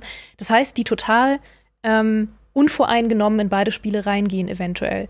Und die jetzt Baldur's Gate kennengelernt haben und gesagt haben, uh, vielleicht ist Starfield auch sowas. Und dann da reingehen und dann vielleicht enttäuscht sind von der Art, wie Starfield funktioniert, aber da muss man ganz, ganz dringend vorher die Erwartungshaltung eben festlegen, die man an Bethesda-Spiele hat und an das, was Starfield hoffentlich sein kann. Ja. Weil das ist eben ein, ein äh, ja, wie gesagt, beides hat Sandbox-Aspekte auf eine ganz, ganz eigene Art, begreift Rollenspiel ganz anders, wie du sagst. Ähm, weil Starfield und wie gesagt, vorher selbst Elder Scrolls. Es ist, fühlt sich so absurd an zu sagen, ein Fantasy-Spiel ist eine Simulation. Aber das ist es. Also selbst Elder Scrolls war immer mehr Simulation als Rollenspiel, weil ja. es simuliert hat, dass du eine Person in dieser Welt hast, die selbst simuliert ist, also die selbst ihren ganz eigenen Regeln folgt, ihre ganz eigenen Dinge macht, völlig unabhängig davon, was du machst. Es dreht sich nicht alles um dich. In Baldur's Gate dreht sich alles um dich, wo du gerade bist, was du gerade machst, welche Entscheidungen du triffst und welche Begleiter mit dir schlafen wollen. Alles dreht sich um ja, dich in Baldur's Gate. Richtig, ja. meistens alle. Und in, das ist, glaube ich, auch noch ein wichtiger Unterschied, dass sich auch technisch und mechanisch in Baldur's Gate 3 alles um dich dreht. In Bethesda-Spielen dreht sich nie alles um dich. Da machen die alle ihr eigenes Ding. Mhm. Die machen im Hintergrund, haben die äh, Kriege, die sie ausfechten, ganz ohne dich. Ähm, dann es irgendwie Tavernen, wo plötzlich der Besitzer wechselt, weil ein Tavernenbesitzer stirbt und du kommst wieder und sagst, ach Mensch, hier ist ja ein neuer Tavernenbesitzer. die Leute interessieren sich einen Scheiß dafür, was du machst mhm. in Elder Scrolls-Spielen oder in Fallout.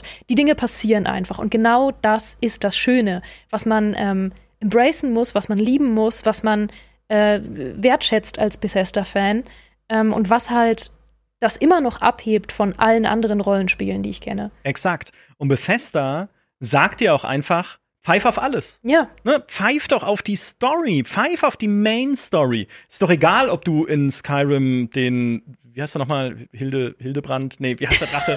Oh mein Gott. Hildebrand der Drache. Ja, so, er war mir so wichtig, dass ich ihn unbedingt aufhalten wollte. Ist mir doch völlig egal. Die Drachen, die Rückkehr mhm. der Drachen. Ja, es sind coole Gegner. Okay, dann klopp ich sie halt mit meinem Knüppel.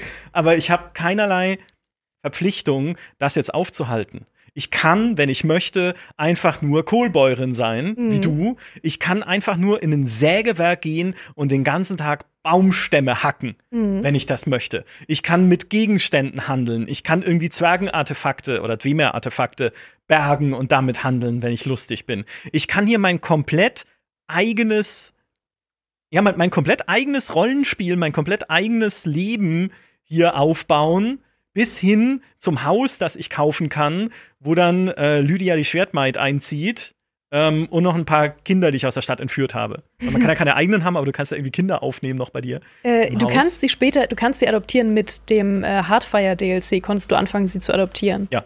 Genau, also ne, und selbst das, ne, selbst das kann ich dann. Gibt ja bestimmt Mods für alles, ne, das, das yeah. kommt noch dazu.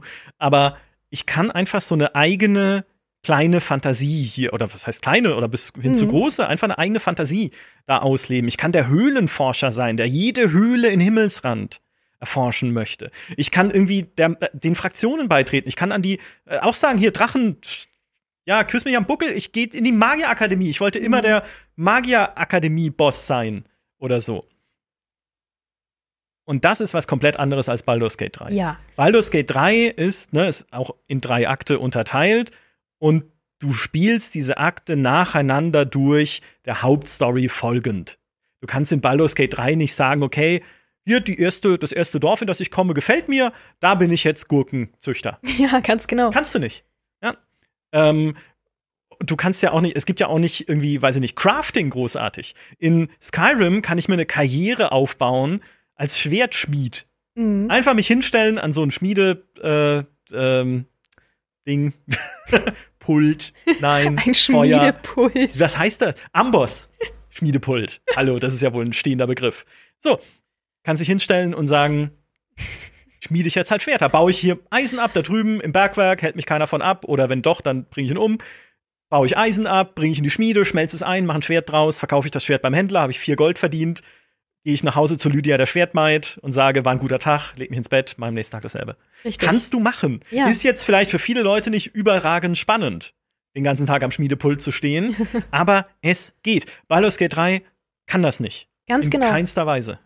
Du beschreibst es komplett richtig. Bei aller Sandbox-Artigkeit, die Baldur's Gate 3 angenommen hat, völlig wie du sagst, du kannst kein Leben darin führen. Ja. Es ist nämlich genau wieder der Spielleiter, der nämlich immer noch im Raum sitzt und wenn du sagst, ich würde jetzt gern drei Tage hier bleiben, sitzt irgendwann der Spielleiter da und sagt, ja, okay, cool, aber also du müsstest dann jetzt schon langsam weitermachen. Mehr habe ich hier nicht vorbereitet. Ja. Also okay, du kannst jetzt hier drei Tage warten, aber wäre schon cool, wenn du jetzt langsam auf dein Abenteuer weiterziehst, weil da habe ich noch coole Sachen für dich vorbereitet. Genau. Wie und Natascha bei unserem Abenteuer. Richtig, ja, Natascha hat uns dadurch geprügelt. Natascha hat uns wirklich geprügelt, weil wir jeden Charakter in dieser Welt nach seinem Namen gefragt haben bei Ready to Roll. Und sie irgendwann so, ich habe keine Namen vorbereitet, hört bitte auf zu fragen. Es kostet uns nur Zeit und wir haben halt einfach weitergemacht. Ja, ganz genau. Für alle, die nicht wissen, wovon wir sprechen, unsere Pen-and-Paper-Kampagne, die wir mit äh, Natascha als Spielleiterin gespielt haben, wenn ihr es als VOD schaut, ähm, dann äh, packen wir euch das in die Infobox. Ansonsten packt es vielleicht einer von den freundlichen Mods gerade live in den Chat, das wäre auch supi. Ähm, da kann man sowas erleben. Ja. Und da haben wir auch unser Bestes versucht, quasi Skyrim zu spielen. Ja, im Prinzip. Einfach ja. unser Ding zu machen. Und Natascha war die ganze Zeit, es ist ja alles schön und gut, Leute, aber ich habe hier ein Abenteuer für euch. Ja. Und so ist Baldur's Gate. Und das ist seine Stärke. Und gleichzeitig ist, äh, sind alle Bethesda-Spiele, ist deren Stärke, niemand schert sich einen Dreck um dich bis zu einem gewissen Grad. Du kannst komplett dein Ding machen, du kannst für immer in einer Stadt leben und einfach dein Leben führen. Du kannst jede Rolle annehmen, die du möchtest. Und ähm, du wirst in keinem Bethesda-Spiel wirklich eine gute Zeit haben, wenn du stringent der Handlung folgst. Genau. Nie. Das war noch nie so. Ähm, und ich glaube, dass vielleicht es Menschen gibt, die sagen, mir sagt Bethesda nicht zu, weil sie es genau auf die Art gespielt haben, weil sie sich nicht darauf einlassen konnten oder wollten, ähm, wirklich diesen Sandbox-Aspekt im Sinne von, ich bin komplett frei, alles zu tun, auszuleben. Sondern die haben gesagt, äh, ja, dann, ich habe ja jetzt diese Quest bekommen, dann mache ich jetzt diese Quest. Ah, okay, jetzt muss ich mit dem reden, dann rede ich jetzt mit dem. Ah, ich muss jetzt das abholen, dann hole ich das ab. Das ist eine furchtbare Erfahrung, weil das nie die Stärke und nie der vorgesehene Weg war ähm, von Bethesda-Spielen. Und im besten Falle, im besten Falle wird Starfield wieder die gleichen Stärken ausspielen, die Bethesda-Spiele schon immer ausgespielt haben, wird dir alle Möglichkeiten offenstellen, ähm, komplett dein eigenes Ding zu machen. Jetzt nicht nur auf einem äh, nicht mal Planeten war es ja vorher, nicht nur in einem Land, sondern auf einem Planeten, auf tausend Planeten, zu machen, was immer du möchtest, dich zu kümmern um was immer du willst oder zu sagen, nee, lasst mich alle in Ruhe, ich werde Space Pirat. Ja. Ähm, genau, und wenn es das ausspielt, und Baldur's Gate hat ja seine Stärken bereits unendlich gut ausgespielt, dann könnten beide sogar komplett friedlich koexistieren, könnten beide absolute Kracher-Rollenspiele werden und könnten tatsächlich wahr werden lassen, was die Entwickler oft gesagt haben, naja, wir haben ja völlig unterschiedliche Zielgruppen. Ja. Und da painte ich jetzt eine Utopie quasi. ja, das ist ja die Utopie, die äh, Bethesda auch gepainted hat, also äh, sie entworfen hat mit ihrer Gameplay-Präsentation, ja. wo sie ja so oft betont haben, wir, wir geben dir eine Galaxie und Spielzeuge an die Hand was du damit machst, ist dir überlassen. Mhm. Ob du äh, Space Pirat wirst, ob du dich einer der Fraktionen anschließt. Ne, es gibt ja dieses, die, die Weltraum-UNO, diese United Colonies, ne, die sind halt eher so die Ordnungsmacht. Es gibt dieses Freestar Collective, die sind halt so ein bisschen die Ledermäntel wie bei Firefly, die an der an der Weltraum-Frontier leben und äh, selbstbestimmt und äh, ihre Cowboy-Hüte tragen. Ja, so Space-Kühe eintreiben ja. oder so, keine Ahnung, was die da machen. Äh, und es gibt halt diese Crimson Fleet, diese Piratenfraktion, das sind halt, das sind halt Piraten. Ne? Ja. Also wenn du mal richtig einen Piraten raushängen lassen möchtest. Und wenn du das, wenn du da mitmachen möchtest, geh hin. Ja, also such dir das aus, was dir taugt. Geh hin, genau wie bei der Magierakademie in Skyrim. Wenn du Planeten erkunden möchtest, wenn du irgendwie äh, jetzt bin ich wieder bei den Roboterfabriken und Höhlen oder so. Ja, wenn es dein Ding ist, einfach irgendwo da hinten auf dem Mond zu landen und zu gucken, was da ist, dann mach es. Also ich hoffe, da ist was Spannendes. Ne, das ist dann nämlich die Gretchenfrage, wenn ich auf dem Mond lande, um zu gucken, was da ist, und da ist Oh, ein Stein. oh, ein großer Stein, ja. Ja, das wäre natürlich sehr lame, aber diese, auch da die Fantasie zu bedienen, die man so hat als äh, Entdecker. Ne? Mhm. Einfach hinauszufliegen ins All und zu schauen, was ich finde. Wenn du der Story folgen willst, mach das. Wenn du in einer also mal gucken, was ist, wenn du irgendwie Waffen, Waffencrafter sein möchtest und dann die Waffen verkaufen, machst du halt das. Wenn du Handel betreiben möchtest, auf dem einen Planeten was kaufen, auf dem anderen verkaufen, mein Gott, machst du halt das. Natürlich hat es kein so ausgefeiltes Wirtschaftssystem wie die X-Serie ne, aus Deutschland von Egosoft, die ja eine Weltraumwirtschaftssimulation ist. Aber das hat Skyrim doch auch nicht und braucht es auch nicht, um als Kohlbäuerin glücklich zu sein. und wenn du es möchtest, bau Außenposten auf ja. den Planeten und pflanz da Spacegurken an oder was auch immer man anpflanzen kann. Oder lass diese Außenposten Ressourcen abbauen, aus denen du dann wieder Sachen herstellst, wenn dich das glücklich macht. Also, wir bieten dir einfach einen bunten Strauß an Stuff in diesem Spiel, an unterschiedlichen Möglichkeiten. Such dir aus, was dich glücklich macht. Wir hoffen, es macht dich wirklich glücklich. Ja. So ungefähr. Genau, weil selbst wenn man auf einem Planeten nichts findet, kann man da immer noch selbst was hinbauen und sagen, dieser Planet wird jetzt ein Partyplanet, weil ich baue jetzt hier den coolsten Außenposten, den coolsten Berliner Nachtclub, ne? Äh, Grüße gehen raus ans Berghain. Ich baue hier das Berghain und ich engagiere hier meine Space Crew inklusive dem verrückten Fan und äh, lasse die hier in meiner, in meiner Basis wohnen. Und dann gehe ich jeden Sonntag zu meinen Eltern zum Sonntagskaffee. Ähm, das sind immer noch Optionen, die man hat. Aber ja, bis zu einem gewissen Grad brauchen diese Planeten natürlich auch was, was sie einem bieten. Man kann sich nicht komplett das Spiel selber bauen. Also Nein. irgendwo hört es dann auch für mich auf. Ja. Aber ich bin da sehr ähm, tolerant, sag ich mal, was Spielerfahrung selber machen angeht in Bethesda-Spielen. Also da habe ich eine recht ho hohe oder niedrige Schmerzgrenze. Niedrig ho hohe Schmerzgrenze. Ja, beides ist so Ich habe beides, quasi, genau. Ja, ich genau. bin, mhm. äh, man kann mich nie äh, voraussehen. Ich bin eine Sekunde zu Tode betrübt und dann sage ich, nee, passt schon. Ja, genau. Ähm, genau, bis zu einem, ich, ich bin ja als langjähriger Fan, äh, ist meine Toleranz da sehr hoch. Mhm aber natürlich äh, nicht unendlich. Also natürlich brauche ich auch Sachen, die mir in die Hand gegeben werden, damit ich überhaupt inspiriert werde, was zu tun. Ja. Und für mich die entscheidende Frage, mit der wir die restlichen 20 Minuten dieses Talks noch gerne füllen können mhm. und auch mal schauen, was der Chat drüber denkt, ist, wo führt all das hin? Was Rollenspiele angeht. Ja. Insbesondere Rollenspiele von Bethesda man sieht ja schon, Starfield ist eine Abkehr von dem, was sie vorher gemacht haben. Nicht in all seinen Facetten. Ne? Du hast weiterhin die Freiheit, du hast weiterhin die Möglichkeiten, einfach was in der Welt zu machen. Du hast ähm, ja überhaupt weiterhin eine Welt, die es vor dir ausbreitet. Aber in dieser prozeduralen Befüllung. Es gab früher schon viele Zufallselemente, auch in Skyrim, ne? Dinge, die einfach auf der Straße passieren können. In Fallout 4 genauso. Ich habe neulich wieder Fallout 4 gespielt und dann landet da irgendwie so ein ein, so ein Vertibird der stählernen Bruderschaft, die fangen an, irgendwelche Banditen zu bekämpfen und dann springt eine Todeskralle aus dem Gebüsch und alle kämpfen irgendwie gegeneinander und ich war äh, stand da mit meiner Erbsenpistole in der Hand und hab gedacht, ui, joa, mach ich auch mal mit.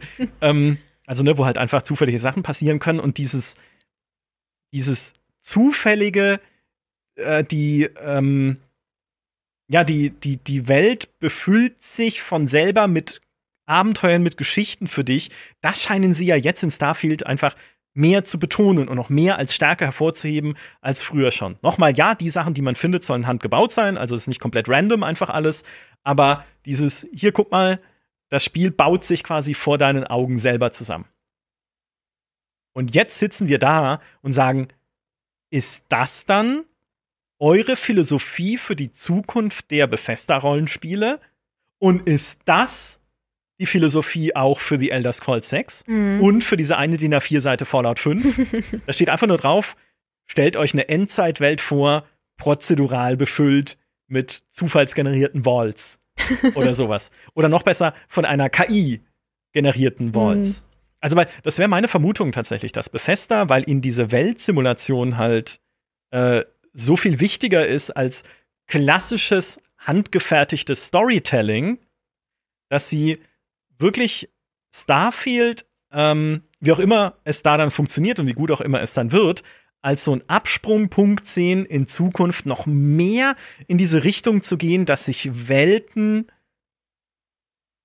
ohne sie fest vorgegeben zu, zu äh, halt quasi ja, zu, zu in Stein zu meißeln, mit spannenden Sachen befüllen.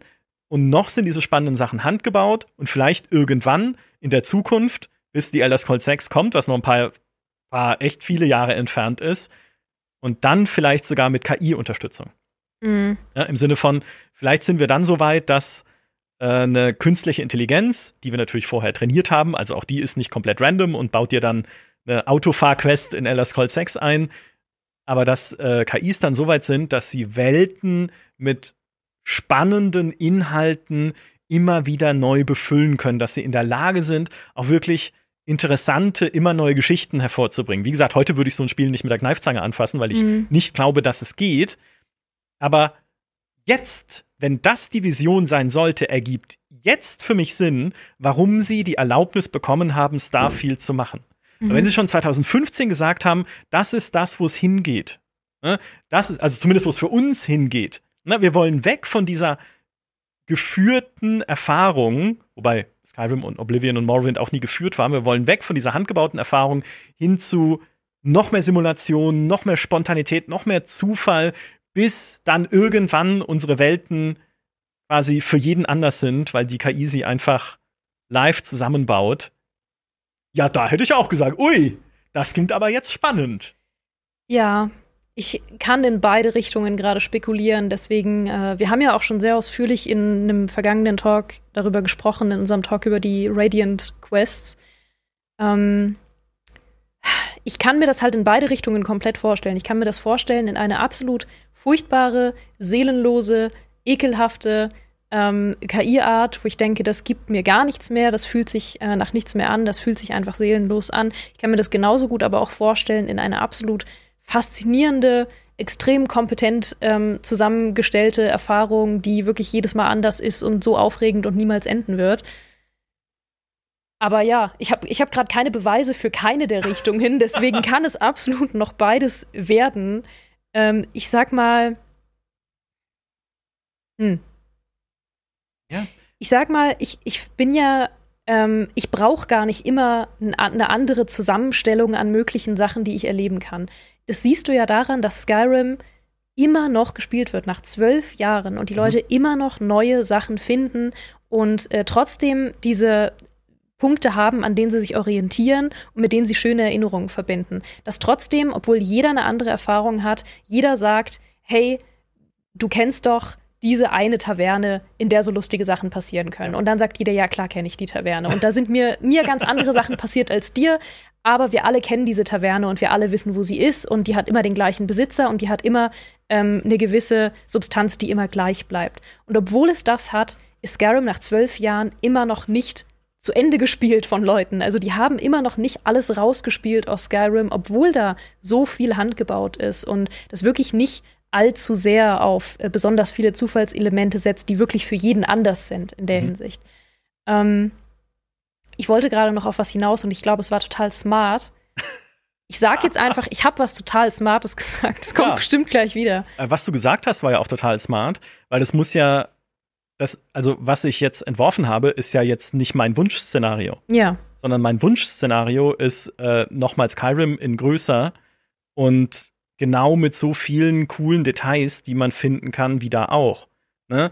Alleine die vielen Stunden, die man braucht, bis man bemerkt, wenn überhaupt, dass Leute bemalte Kühe, bemalte Kühe mhm. in die Lager von Riesen treiben als äh, äh, Opfer quasi, ne, um die Riesen zu besänftigen in der Skyrim-Welt. Ja, schaut's nach, ist so. Ähm, halt toll! Ja, weil du denkst, okay, da hat sich jemand hingesetzt und hat das programmiert eine Kuh-Routine, Kuh-Bemalungsroutine quasi für Skyrim, die dann halt dahin geführt wird und dann davon, ich weiß nicht, was die Riesen damit machen. Ähm, sie ziehen sie groß und behandeln sie gut, hoffe ich. Ja. So, aber das, all das sind natürlich die Dinge, wo ich, deswegen ja auch Baldur's Gate 3, die ich liebe in Spielen zu fühlen, okay, da steckt Liebe drin und es steckt nicht nur eine künstliche Intelligenz äh, dahinter, die irgendwie dachte, ui, jetzt sieht er aber gelangweilt aus, jetzt muss aber mal ein Mord passieren. Jetzt greift jemand an. Ja, ui, ein Oger. Da schau hin. Jetzt haut er dich aber aus der. Da in dem Wald da drüben warst du noch zu wenig. Da ist ein Oger drin. Geh mhm. doch mal hin. Ja, es, der Oger sieht genauso aus wie alle anderen Oger und ist nicht spannend, aber er ist da und besieg ihn mal. Ähm, das also nochmal, das, das ist nicht mein Wunschszenario und es gab auch schon im Chat jetzt natürlich Querverweise auf No Man's Sky, was ja sein ganzes Universum zufallsgeneriert und was ja sehr faszinierend sein kann, wenn man sich darauf einlässt und einfach schaut, was man findet. Ich mag das aus so einer Entdeckerperspektive sehr gerne, einfach da rumzufliegen und zu gucken, hey, Moment, ist das da drüben ein Artefakt? Was sagt mir dieses Artefakt? In Texteinblendung, wo führt es mich hin? Was äh, kann ich noch finden in diesem Universum. Jetzt gibt es auch das neue Update, wo du dann irgendwie Raumschlachten hast zwischen zwei Fraktionen, wo du dich dann mit einmischen kannst und mitkämpfen und so weiter. Also es gibt schon Dinge, die man da erleben kann.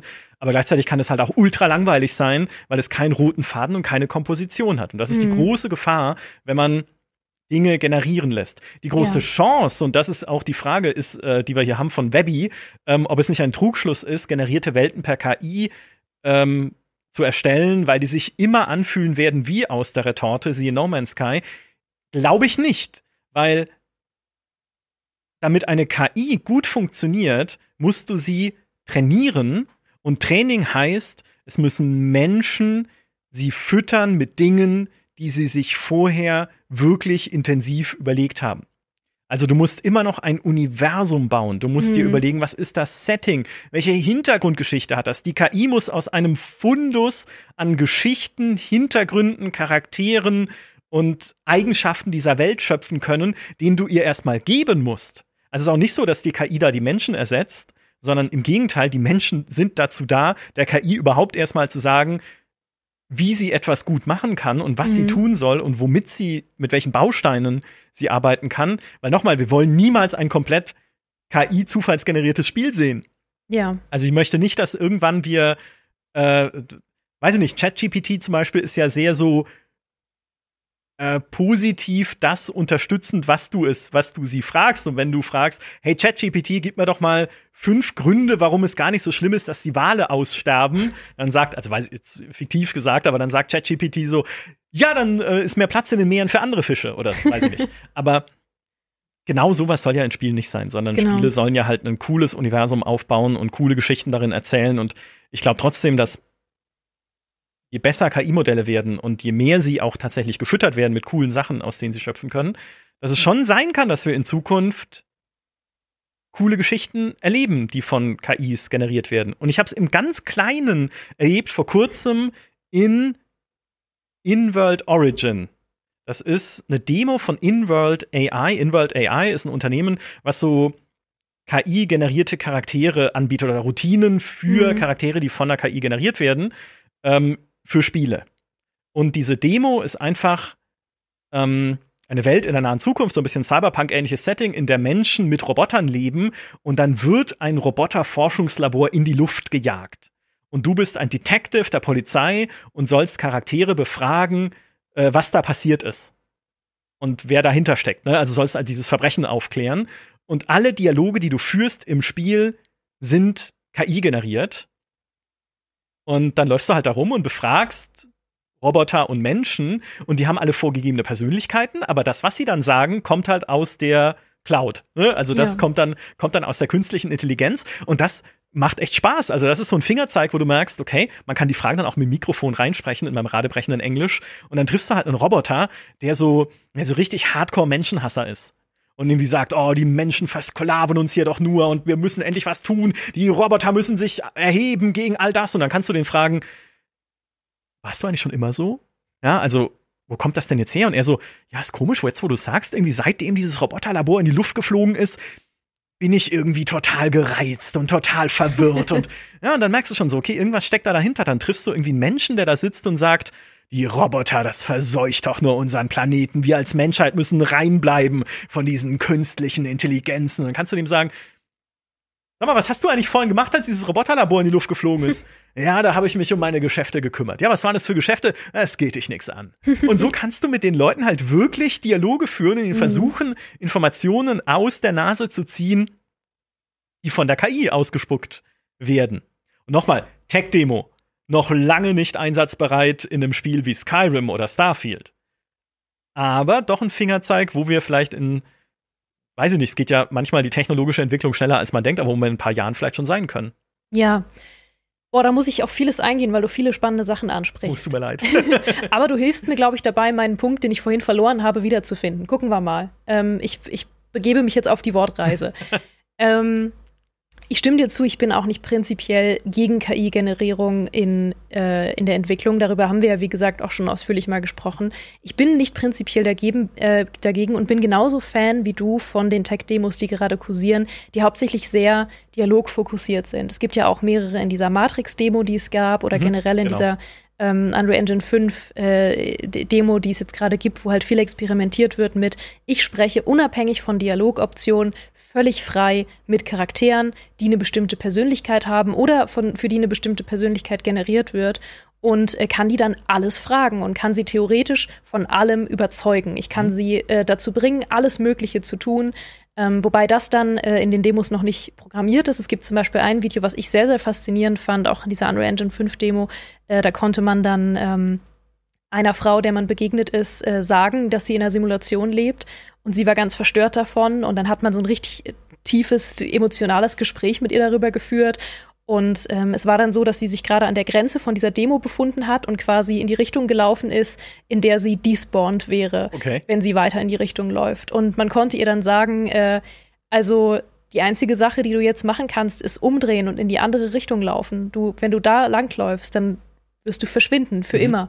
Und dann war sie ganz verstört und hat auch so mit ganz gebrochener Stimme gesagt, was, verschwinden? Das ist jetzt aber, also das ist sehr viel gerade, was du mir hier erzählst. Und ich, also ich soll jetzt nicht da lang gehen, ja. Und man konnte ihr sagen, ja, geh auf jeden Fall in die andere Richtung. Aber da war die Demo dann halt noch nicht so weit, ähm, dass sie wirklich dann mechanisch das verstehen und in die andere Richtung mhm. gehen konnte. Sie hat es nur im Dialog verstanden. Und das hat es fast noch spannender gemacht, weil sie dann am Ende gesagt hat, ähm, na gut, dann äh, ja, dann muss ich mich jetzt verabschieden an der Stelle und äh, mach's gut. Und dann ist sie so langsam in diese Richtung gelaufen, wo sie dann despawned ist. Und es war richtig ein Gänsehautmoment, weil man sich dachte, holy, okay, ja. was ist hier gerade passiert? Also ich bin theoretisch Fan von diesen dialogbasierten Systemen, weil meine Güte, natürlich würde ich gern Lydia auch mal andere Sachen fragen als kannst du mein Zeug halten? Natürlich hätte ich gern unendlich mehr Möglichkeiten, mit ihr zu interagieren und basierend auf der Persönlichkeit, die sie hat, ähm, würde ich gern einfach mal sehen, was sie zu erzählen hat. Ähm, warum ich aber gerade im Kontext von Bethesda das einfach noch kritischer sehe als bei allen anderen Spielen, ist wegen dem, was ich erzählt habe, was Sie mir im Interview damals erzählt haben, wie Bethesda-Spiele funktionieren und was die Stärke ausmacht. Die Stärke macht aus, dass dann Todd Howard durch eine Stadt läuft und sagt, ja, coole Stadt, weißt du, was hier mega wäre, wenn da hinten äh, ein Verrückter wäre, der Leute mit Katzen bewirft. Und dann sagen die Leute, stimmt, das wäre ja mega witzig, wir bauen cool. den da jetzt hin. Mhm. Und genau diese Art von kreativem Prozess, von dieser ähm, Liebe für die eigene Welt, von Absolut. dieser, wir machen einfach mal irgendwas, was sich gerade lustig anfühlen würde oder verrückt oder spannend oder gruselig. Ähm, das ist halt das, was Bethesda immer ausgemacht hat. Und wenn sie das komplett an der KI abgeben, wird es irgendwann nicht mehr Bethesda sein. Das ist meine ganz, ganz große Sorge. Und da kann ich jetzt wieder die Verknüpfung, äh, glaube ich, finden zu dem, wo ich meinen Punkt verloren habe. Nämlich, ähm, dass sie ja jetzt schon ganz ohne diese krasse KI-Unterstützung und diese unendlich vielen zufälligen Elemente einen Wiederspielwert immer noch nach zwölf Jahren haben, weil selbst mit dieser menschlichen handgebauten Komponente so viele zufällige Dinge passieren können. Also ähm, ein anderer Entwickler hatte mir auch mal gesagt, dass äh, es immer noch keinen Menschen auf der Welt gibt, der alles über Skyrim weiß. Nicht mal die Entwickler. Sie haben gesagt, ich kann dir keinen in unserem Team nennen, der alles über Skyrim weiß. Okay. Weil so viele von uns einfach Dinge mal eingebaut haben aus Jux oder andere haben das nicht mitbekommen, weil sie an was anderem gearbeitet haben. Und plötzlich findet man irgendwas und fragt im Team rum, wer von euch hat das eingebaut? Ich sehe das gerade zum ersten Mal. Es gab ja zum Beispiel auch vor einem Jahr oder so, da hatten wir bei Gamester auch damals drüber geschrieben, ähm, da hat ein Entwickler getweetet über diese Schatzfüchse in Skyrim. Ähm, das war so ein kleines Ding in der Community, was bekannt war, dass wenn du Füchse in der Welt von Skyrim siehst, äh, dass du ihnen hinterherlaufen sollst, weil sie dich meistens zu Schätzen führen. Und der Entwickler hat festgestellt, niemand von uns hat das so entwickelt, aber es ist wirklich so. Warum ist das so? Mhm. Niemand von uns hat das programmiert. Und dann sind sie so auf die, auf die Suche gegangen, auf die Fährtensuche, wie das passieren kann, wenn das eigentlich niemand vorgesehen hat, und sind auf eine total spannende Lösung gekommen, die ich jetzt nur kurz anreiße, weil sie ein bisschen komplexer ist. Aber das basiert einfach darauf, wie die Wegfindung von diesen Füchsen funktioniert ähm, weil ja über dieses Nav-Mesh funktioniert, also dieses Netz, was quasi einmal über die Welt gelegt wird und dir zeigt, das ist ein betretbarer Bereich. Und dieses Netz wird enger und hat mehr Punkte an Stellen, an denen was Interessantes passiert, weil einfach es topologisch so ist. Also äh, natürlich sind Dungeons komplexere ähm, Gebilde und mhm. haben mehr Punkte in diesem Netz. Das heißt, es ist sehr wahrscheinlich, dass es dich an einen Ort führt, wo mehr Punkte sind, also wo das Mesh komplizierter ist, sprich, oft sind da Schätze. Das ist ja genial. Mhm. Ja, das ist, das ist Simulation. Ja, ja, ganz genau. Und das ist die Stärke, die sie nicht verlieren dürfen, weder in Starfield Fall. noch in der Zukunft. Absolut. Ja, vollkommen richtig.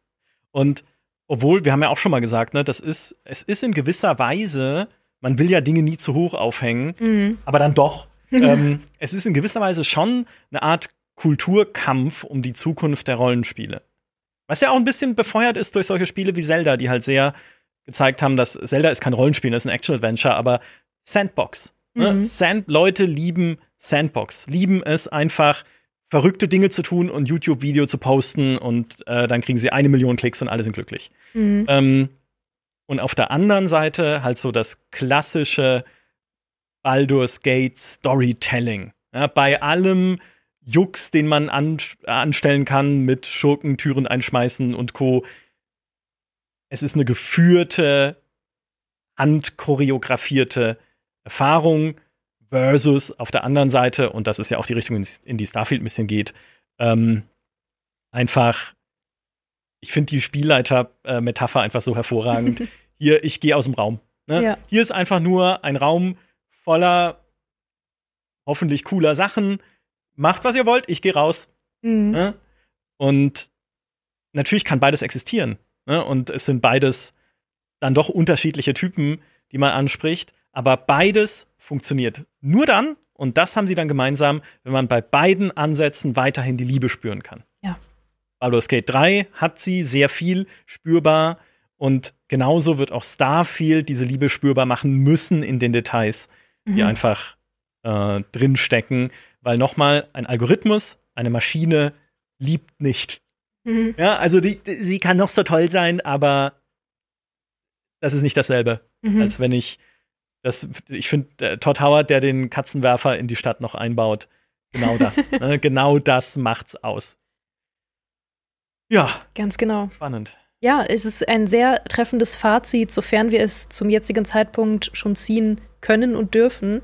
Wir werden noch ein weiteres Fazit machen, wenn äh, ein paar Wochen vergangen sind. Dann äh, werden wir auch mehr wissen über die Wertungen, äh, können mehr sprechen über unsere eigene Wertung. Wir können ähm, auch schauen, wie sich die Verkaufszahlen in den ersten Wochen äh, ausgewirkt haben. Und dann werden wir äh, nochmal zu all den Dingen zurückkehren, oh ja. die wir heute besprochen haben. Ja. Also äh, das kann ich schon mal verraten.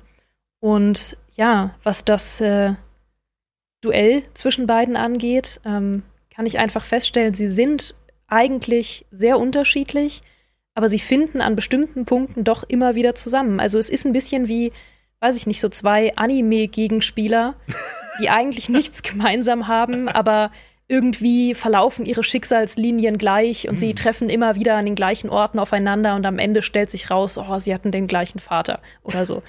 So sehe ich Baldur's Gate und Starfield. Ich bin heute on fire mit meinen Metaphern. Auf jeden Fall, ja. Es war ein sehr spannender erster Talk mit dir, Micha, bevor es hier wirklich losgeht mit ähm, den Tests zu Baldur's, äh, zu Baldur's Gate, die haben wir schon. Mit den, den Tests, mit den Tests zu Starfield, mit dem Release von Starfield, wenn wir dann auch mehr darüber sprechen können, was wir erleben, wie es jetzt ist. Alles über Starfield. Wir werden noch sehr, sehr, sehr viel über Starfield sprechen die kommenden Tage. Ich freue mich sehr darauf und das war ein ausgesprochen spannender Auftakt und damit verabschiede ich mich schon mal von allen Leuten, die uns als VOD auf unserem YouTube-Kanal Gamestar Talk konsumiert haben oder als Podcast und sage ganz vielen Dank und bis bald.